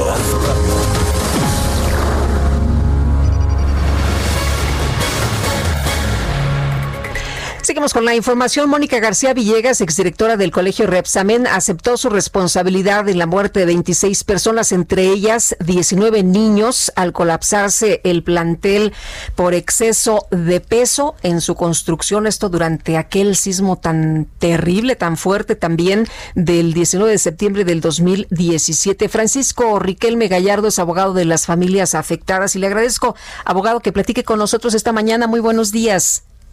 Hola Lupita, buenos días.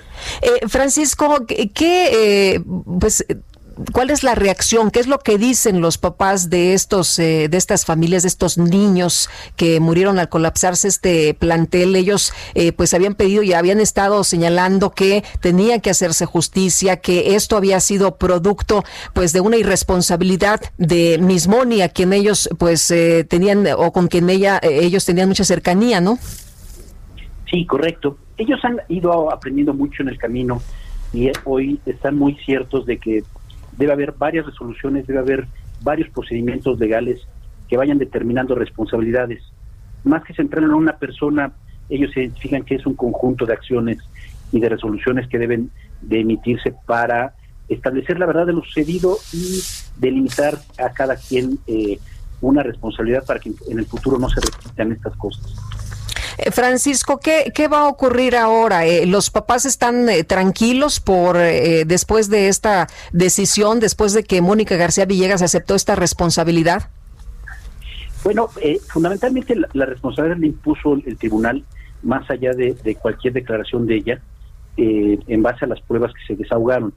Y los padres venían siguiendo muy de cerca el desahogo de las pruebas y estaban convencidos que tendría que haber sido ese el resultado y lo festejaron anoche eh, en un sentido de justicia, en un sentido de no, no de venganza ni de causarle un perjuicio a nadie, sino más bien de establecer una verdad legal donde quede claro que alguien eh, pudo haber evitado la muerte de sus hijos y que no deseamos que esto vuelva a suceder nunca.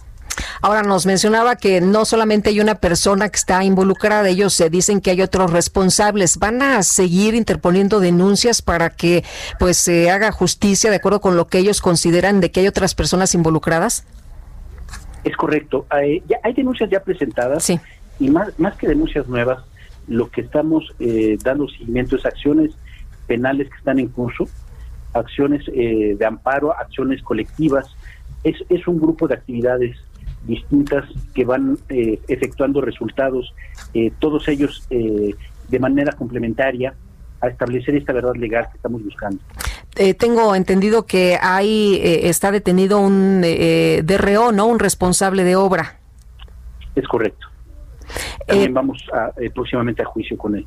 Y, y, bueno, tengo entendido también que esta persona dice que pues él no es responsable, que está de manera injusta. ¿Ustedes qué, qué información tienen? Bueno, eh, precisamente de la información que, se ha ido desahogando, hemos ido conociendo a detalle las eh, cargas que traía un inmueble donde se establece una escuela, como cualquier otra, donde debe haber una gran, un gran cuidado en la estructura, en el, eh, desde la construcción hasta el mantenimiento, y por ello en el camino la participación de los, de los directores de obra es fundamental, además de la del propietario.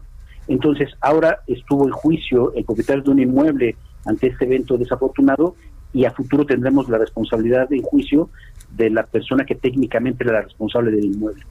Ahora, eh, se habla mucho de reparación a las víctimas. Eh, ¿Las familias afectadas también están pidiendo esto?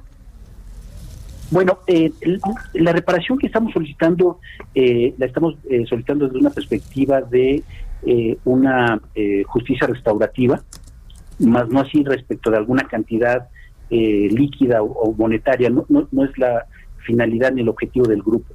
La finalidad del grupo es eh, que haya una justicia restaurativa fundamentalmente enfocada a establecer una verdad legal y procurar que este ejemplo legal eh, provoque socialmente una responsabilidad que evite que esto vuelva a suceder. Muy bien, pues Francisco, muchas gracias por platicar con nosotros esta mañana. Muy buenos días. Con gusto, Lupita. Hasta luego, un abrazo, buenos días. Y la obra, vamos a cambiar de tema, si usted nos permite, la obra de teatro Bichito es, eh, pues, ¿qué es? A ver, vamos a platicar con Ana González Bello, vamos a descubrir qué es esta historia de dos niños adoptados. Ana, ¿cómo estás? Qué gusto saludarte esta mañana, buenos días.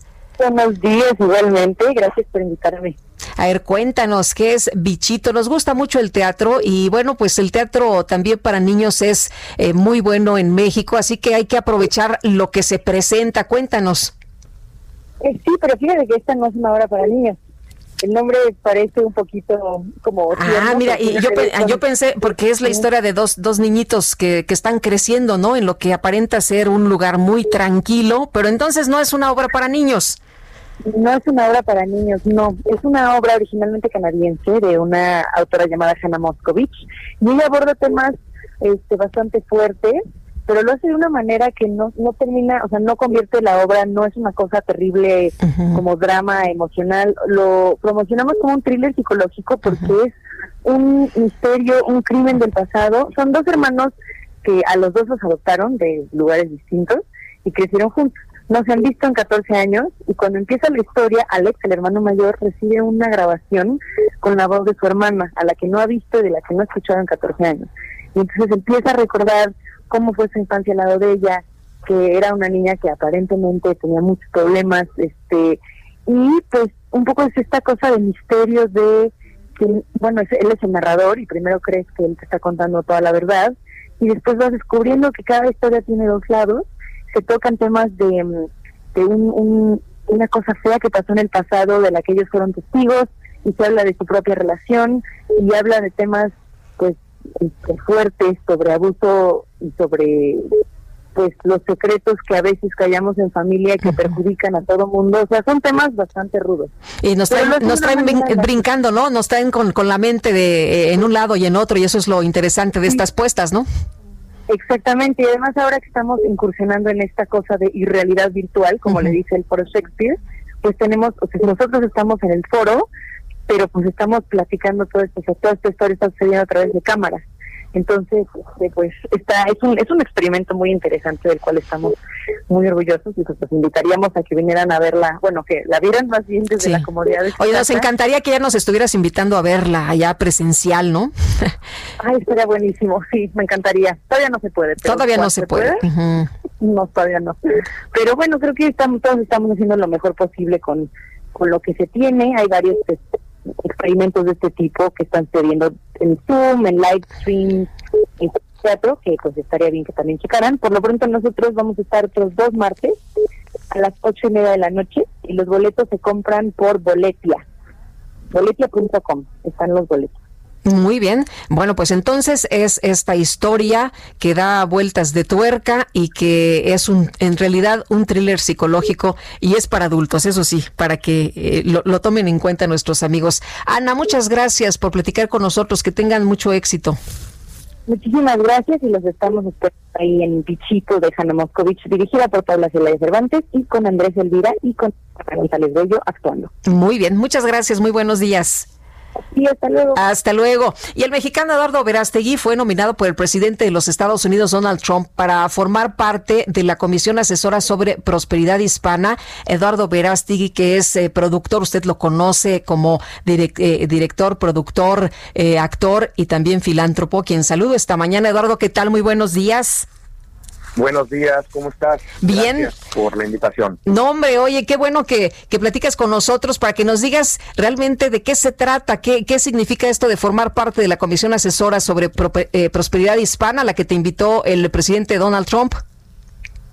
Pues una, una gran oportunidad. Yo desde hace 16 años vengo eh, trabajando eh, elevando los intereses de la comunidad hispana por medio del arte, que es a lo que me dedico. Soy cineasta, eh, productor de cine. Eh, para ser exactos, hace 16 años le hice una promesa a mis padres de que jamás volvería a trabajar en ningún proyecto que ofenda mi fe, mi familia o mi comunidad hispana. Y por andar haciendo promesas me quedé sin trabajo cuatro años y eso me llevó a abrir una productora de cine buscando producir películas que tengan el potencial no solamente de entretener, sino la de hacer una diferencia en la sociedad. Y el primer proyecto fue Vela, una película que justo hace eso, elevar la dignidad de los hispanos en Estados Unidos, que bastante atropellada está por las películas y las series, las series de televisión que vemos, ¿no? Entonces, desde hace 16 años he venido trabajando en eso y ahora el presidente Trump nos invita a ser parte de esa iniciativa donde podemos nosotros, eh, el grupo que, que, invitaron, eh, podemos proponer, llevar propuestas nuevas eh, diseñadas a elevar los intereses de los hispanos en Estados Unidos, creo que es una oportunidad increíble, independientemente de quién te invite, si nos enfocamos simplemente en la oportunidad de hacer la diferencia por medio de esta plataforma, por medio de esta iniciativa que, que busca eh, mejor un, mejor acceso a, una mejor educación, que busca eh, mejores préstamos, que busca eh, mejores oportunidades económicas, que busca realmente la prosperidad de los hispanos en Estados Unidos. Y cuando digo hispanos, tú sabes bien que más del 70% somos mexicanos, lo cual eso es, vamos, eh, ¿cómo no aceptar esa, esa, esa invitación, no? Eh, Eduardo, ¿Cómo has eh, trabajado tú? No es para ti ajeno el, apoyo a las personas migrantes, el apoyo a los eh, por los derechos, tu trabajo por los derechos de, los migrantes, eh, tu trabajo precisamente para apoyar a combatir la trata de personas que también se da justamente cuando alguien trata de, ir a otro país, Estados Unidos y todas estas historias tan terribles que, que hemos escuchado. ¿Cómo has venido trabajando con ellos en, en una fundación que entendido que tú también pues eh, has impulsado. Bueno, como, como bien lo dices, el tema de la trata es un, es un tema global. Eh, principalmente nos afecta eh, a Estados Unidos y a México, por simplemente por ser vecinos, ¿no? mi próxima película se llama Sound of Freedom, Sonido de Libertad, y es justamente habla habla de ese tema, es una historia real, donde vamos a aprender que hay más de 2 millones, 3 millones de niños y niñas secuestrados al año para explotación sexual y tráfico de órganos. Si no hacemos algo ahora todos, cada quien desde su trinchera, siempre lo he dicho, que el dolor de los niños se va a convertir en nuestra peor pesadilla de la cual va a ser imposible levantarnos. Si no hacemos algo ahora todos, cada quien desde su campo, yo ahora se me están abriendo más campos, ¿no? Yo lo venía haciendo desde el arte, desde el cine, desde, mi desde mis entrevistas, desde conferencias, y bueno, ahora con esta oportunidad de elevar eh, pues este mensaje de conciencia por medio de esta de esta iniciativa, yo creo que también va a ser muy muy muy importante, principalmente crear conciencia, porque mucha gente no ni siquiera quiere, quiere hablar del tema de trata eh, porque no es un tema cómodo, no es un tema que a la gente le interese, porque lo ve muy lejano, piensa que esto es un tema en Tailandia, piensa que esto es un, un tema de, de, Bangladesh, fuera de nosotros. No, esto está detrás de tu casa, al lado de tu casa, está en todos lados. Una enfermedad, es una enfermedad eh, humana global que está creciendo y creciendo y creciendo. Entonces, es por eso que desde hace 16 años he venido siempre tratando de crear conciencia en varios temas, en el tema de la vida, que para mí es muy importante, defender la vida humana desde la concepción hasta la muerte natural, en el tema de apoyar eh, iniciativas que terminen con esta situación terrible y triste de, niños en la calle, eh, mujeres abandonadas y maltratadas, eh, chavos o esposos que las embarazan y después salen corriendo, eh, muchos me dicen que por qué me meto en un tema de mujeres, bueno, eh, me refiero al tema de, del aborto, ¿no? Es que no es un tema de mujeres solamente porque una mujer no se embaraza sola. Y mi mensaje también es a los hombres, a esos hombres cobardes que de pronto embarazan y corren, no asumen su responsabilidad y salen volados. Eh, mi mensaje es para ellos, no corras, hazte responsable, o el que no corre y se hace presente, pero se hace presente para manipularla y de manera forzada llevarla a abortar. ¿Cómo te conviertes en tu propio, cómo te conviertes en verdugo de tu propio hijo cuando deberías de ser el guardián? O el que sí se hace presente y quiere ser responsable, pero no tiene ni voz ni voto porque no, no puede hacer nada, a pesar de que 50% es es su hijo, ¿no? Genéticamente hablando. Entonces hay, hay, hay muchos mensajes eh, que uno puede dar a través de varias plataformas, de varios medios, y los he estado dando ya hace... ¿Y vas a eh, utilizar en, en, tu nueva en, en, tu nueva misión, en, en, en este, pues desde esta trinchera de prosperidad hispana? Bueno, desde esta trinchera nos vamos a enfocar solamente a lo que dije hace un momento, el tema de que haya una mejor... Eh, eh, vamos, un trato e igualdad a los hispanos en Estados Unidos en temas de educación, préstamos, por ejemplo, en temas de mejores oportunidades económicas, eh, más las propuestas que se nos ocurran. Esto, esto es algo nuevecito, es reciente, me acaban de hablar apenas el, hace dos días, el 15 de septiembre, estaba yo desayunando y de pronto recibo la llamada de la Casa Blanca donde me felicitaban porque llevábamos ya cuatro meses un proceso bastante, bastante vamos, eh, en mi vida me habían hecho tantas preguntas eh, y al final de cuatro meses me, me dijeron, pues eh, se acaba de nombrar el presidente esta mañana para que seas parte de este consejo de iniciativa. Esto es algo muy bueno porque, pues, ¿quién mejor que un hispano pueda hablar mm, de su comunidad, no? Entonces, apenas tengo, no sé, creo que la próxima semana me van a llamar más tarde para darme las, las, fechas, reuniones con varios asesores para ver, para aprovechar esta oportunidad, porque es una oportunidad muy grande que si se hace bien, eh, como, vamos, yo como vocero, como puente entre la comunidad hispana y la Casa Blanca, eh, van a pasar cosas increíbles. Oye, ¿qué te dijo, ¿qué te dijo del señor Trump? De los hispanos es el éxito también de Estados Unidos y de México, porque somos vecinos. Eso, eso no podemos cambiar esta realidad.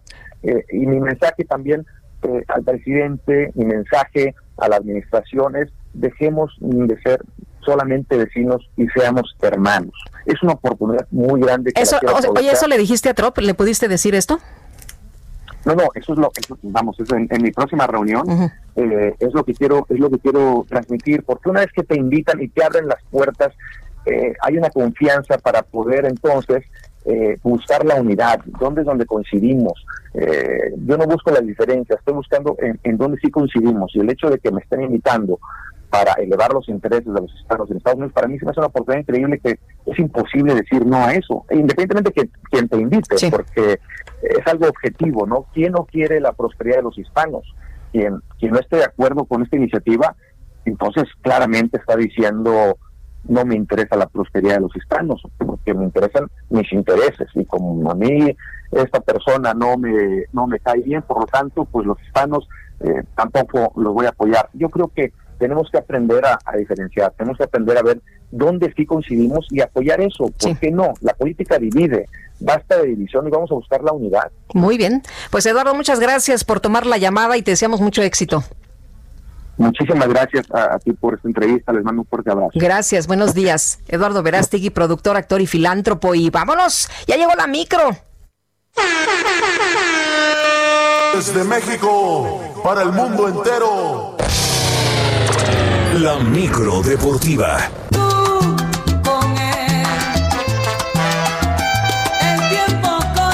No, pues ya el ambientazo que se oye en la micro deportiva, se nota que es viernes. Julio Romero, ¿cómo te va? Buenos días. Muy bien, Lupita, qué gusto saludarte, amigos del auditorio. Y imagínate, viernes, bueno, está un tanto lluvioso, fin de semana, y ganaron los Browns de Cleveland. Entonces, esta, esta micro deportiva es pura fiesta el día de hoy. Bueno, todavía más, todavía más.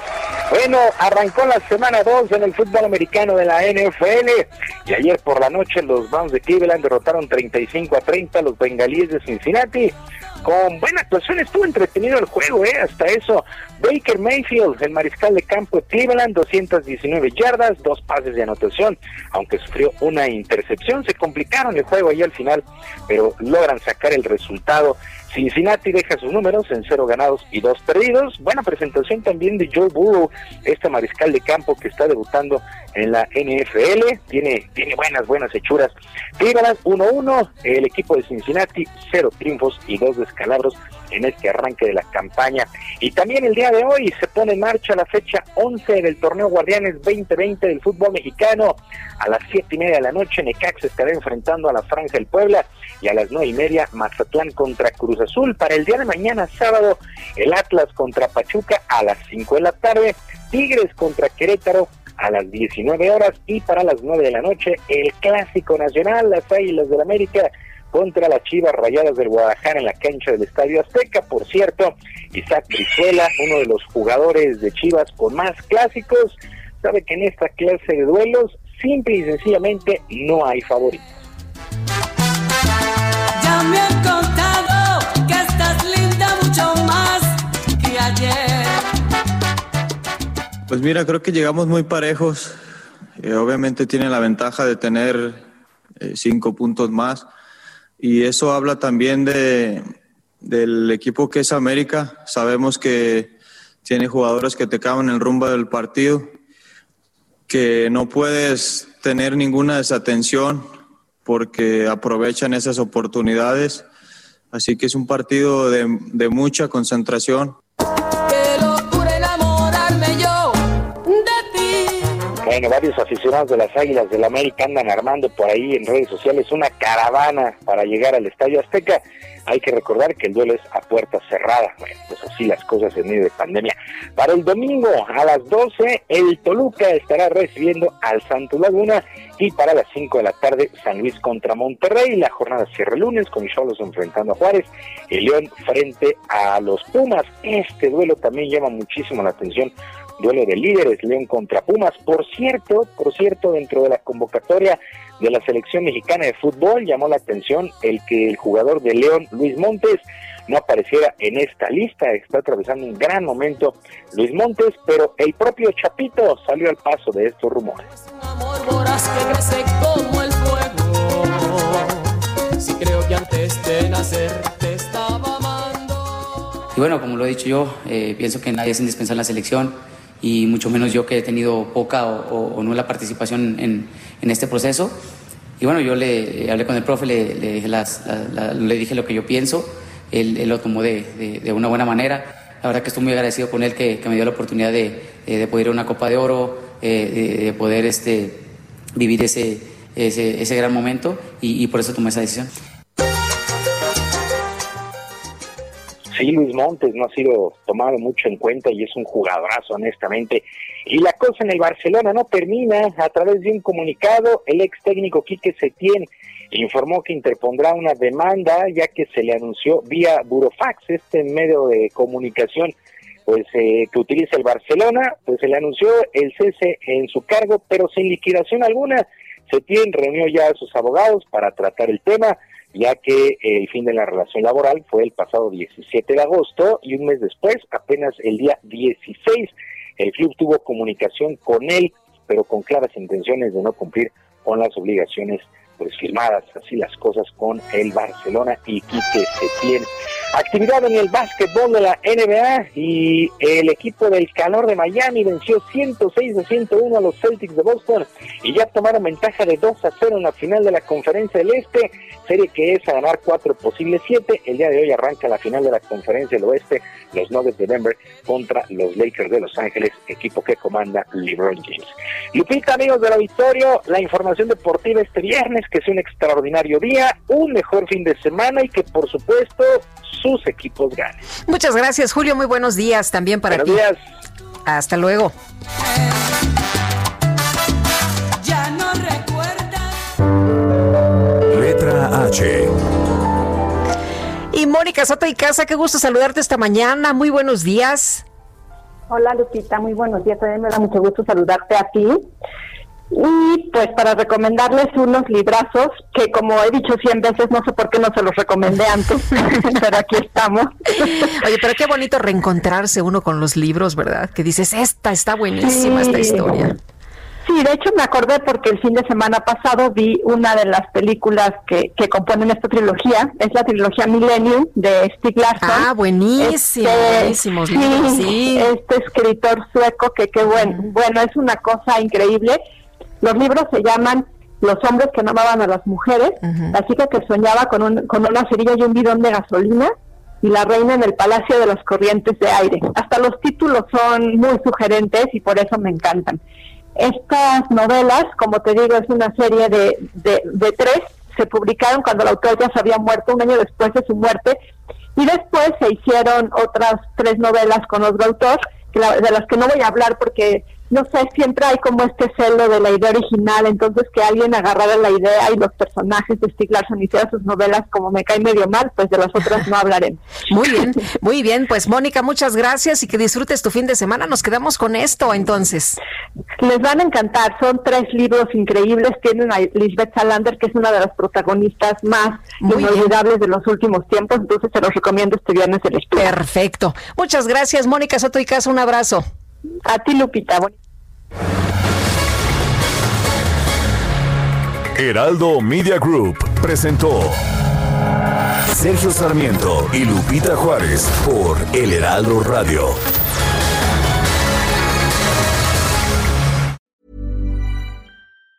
Even on a budget, quality is non-negotiable. That's why Quince is the place to score high-end essentials at 50 to 80% less than similar brands. Get your hands on buttery soft cashmere sweaters from just 60 bucks, Italian leather jackets, and so much more. And the best part about Quince, they exclusively partner with factories committed to safe, ethical, and responsible manufacturing. Elevate your style without the elevated price tag with Quince. Go to quince.com slash upgrade for free shipping and 365-day returns.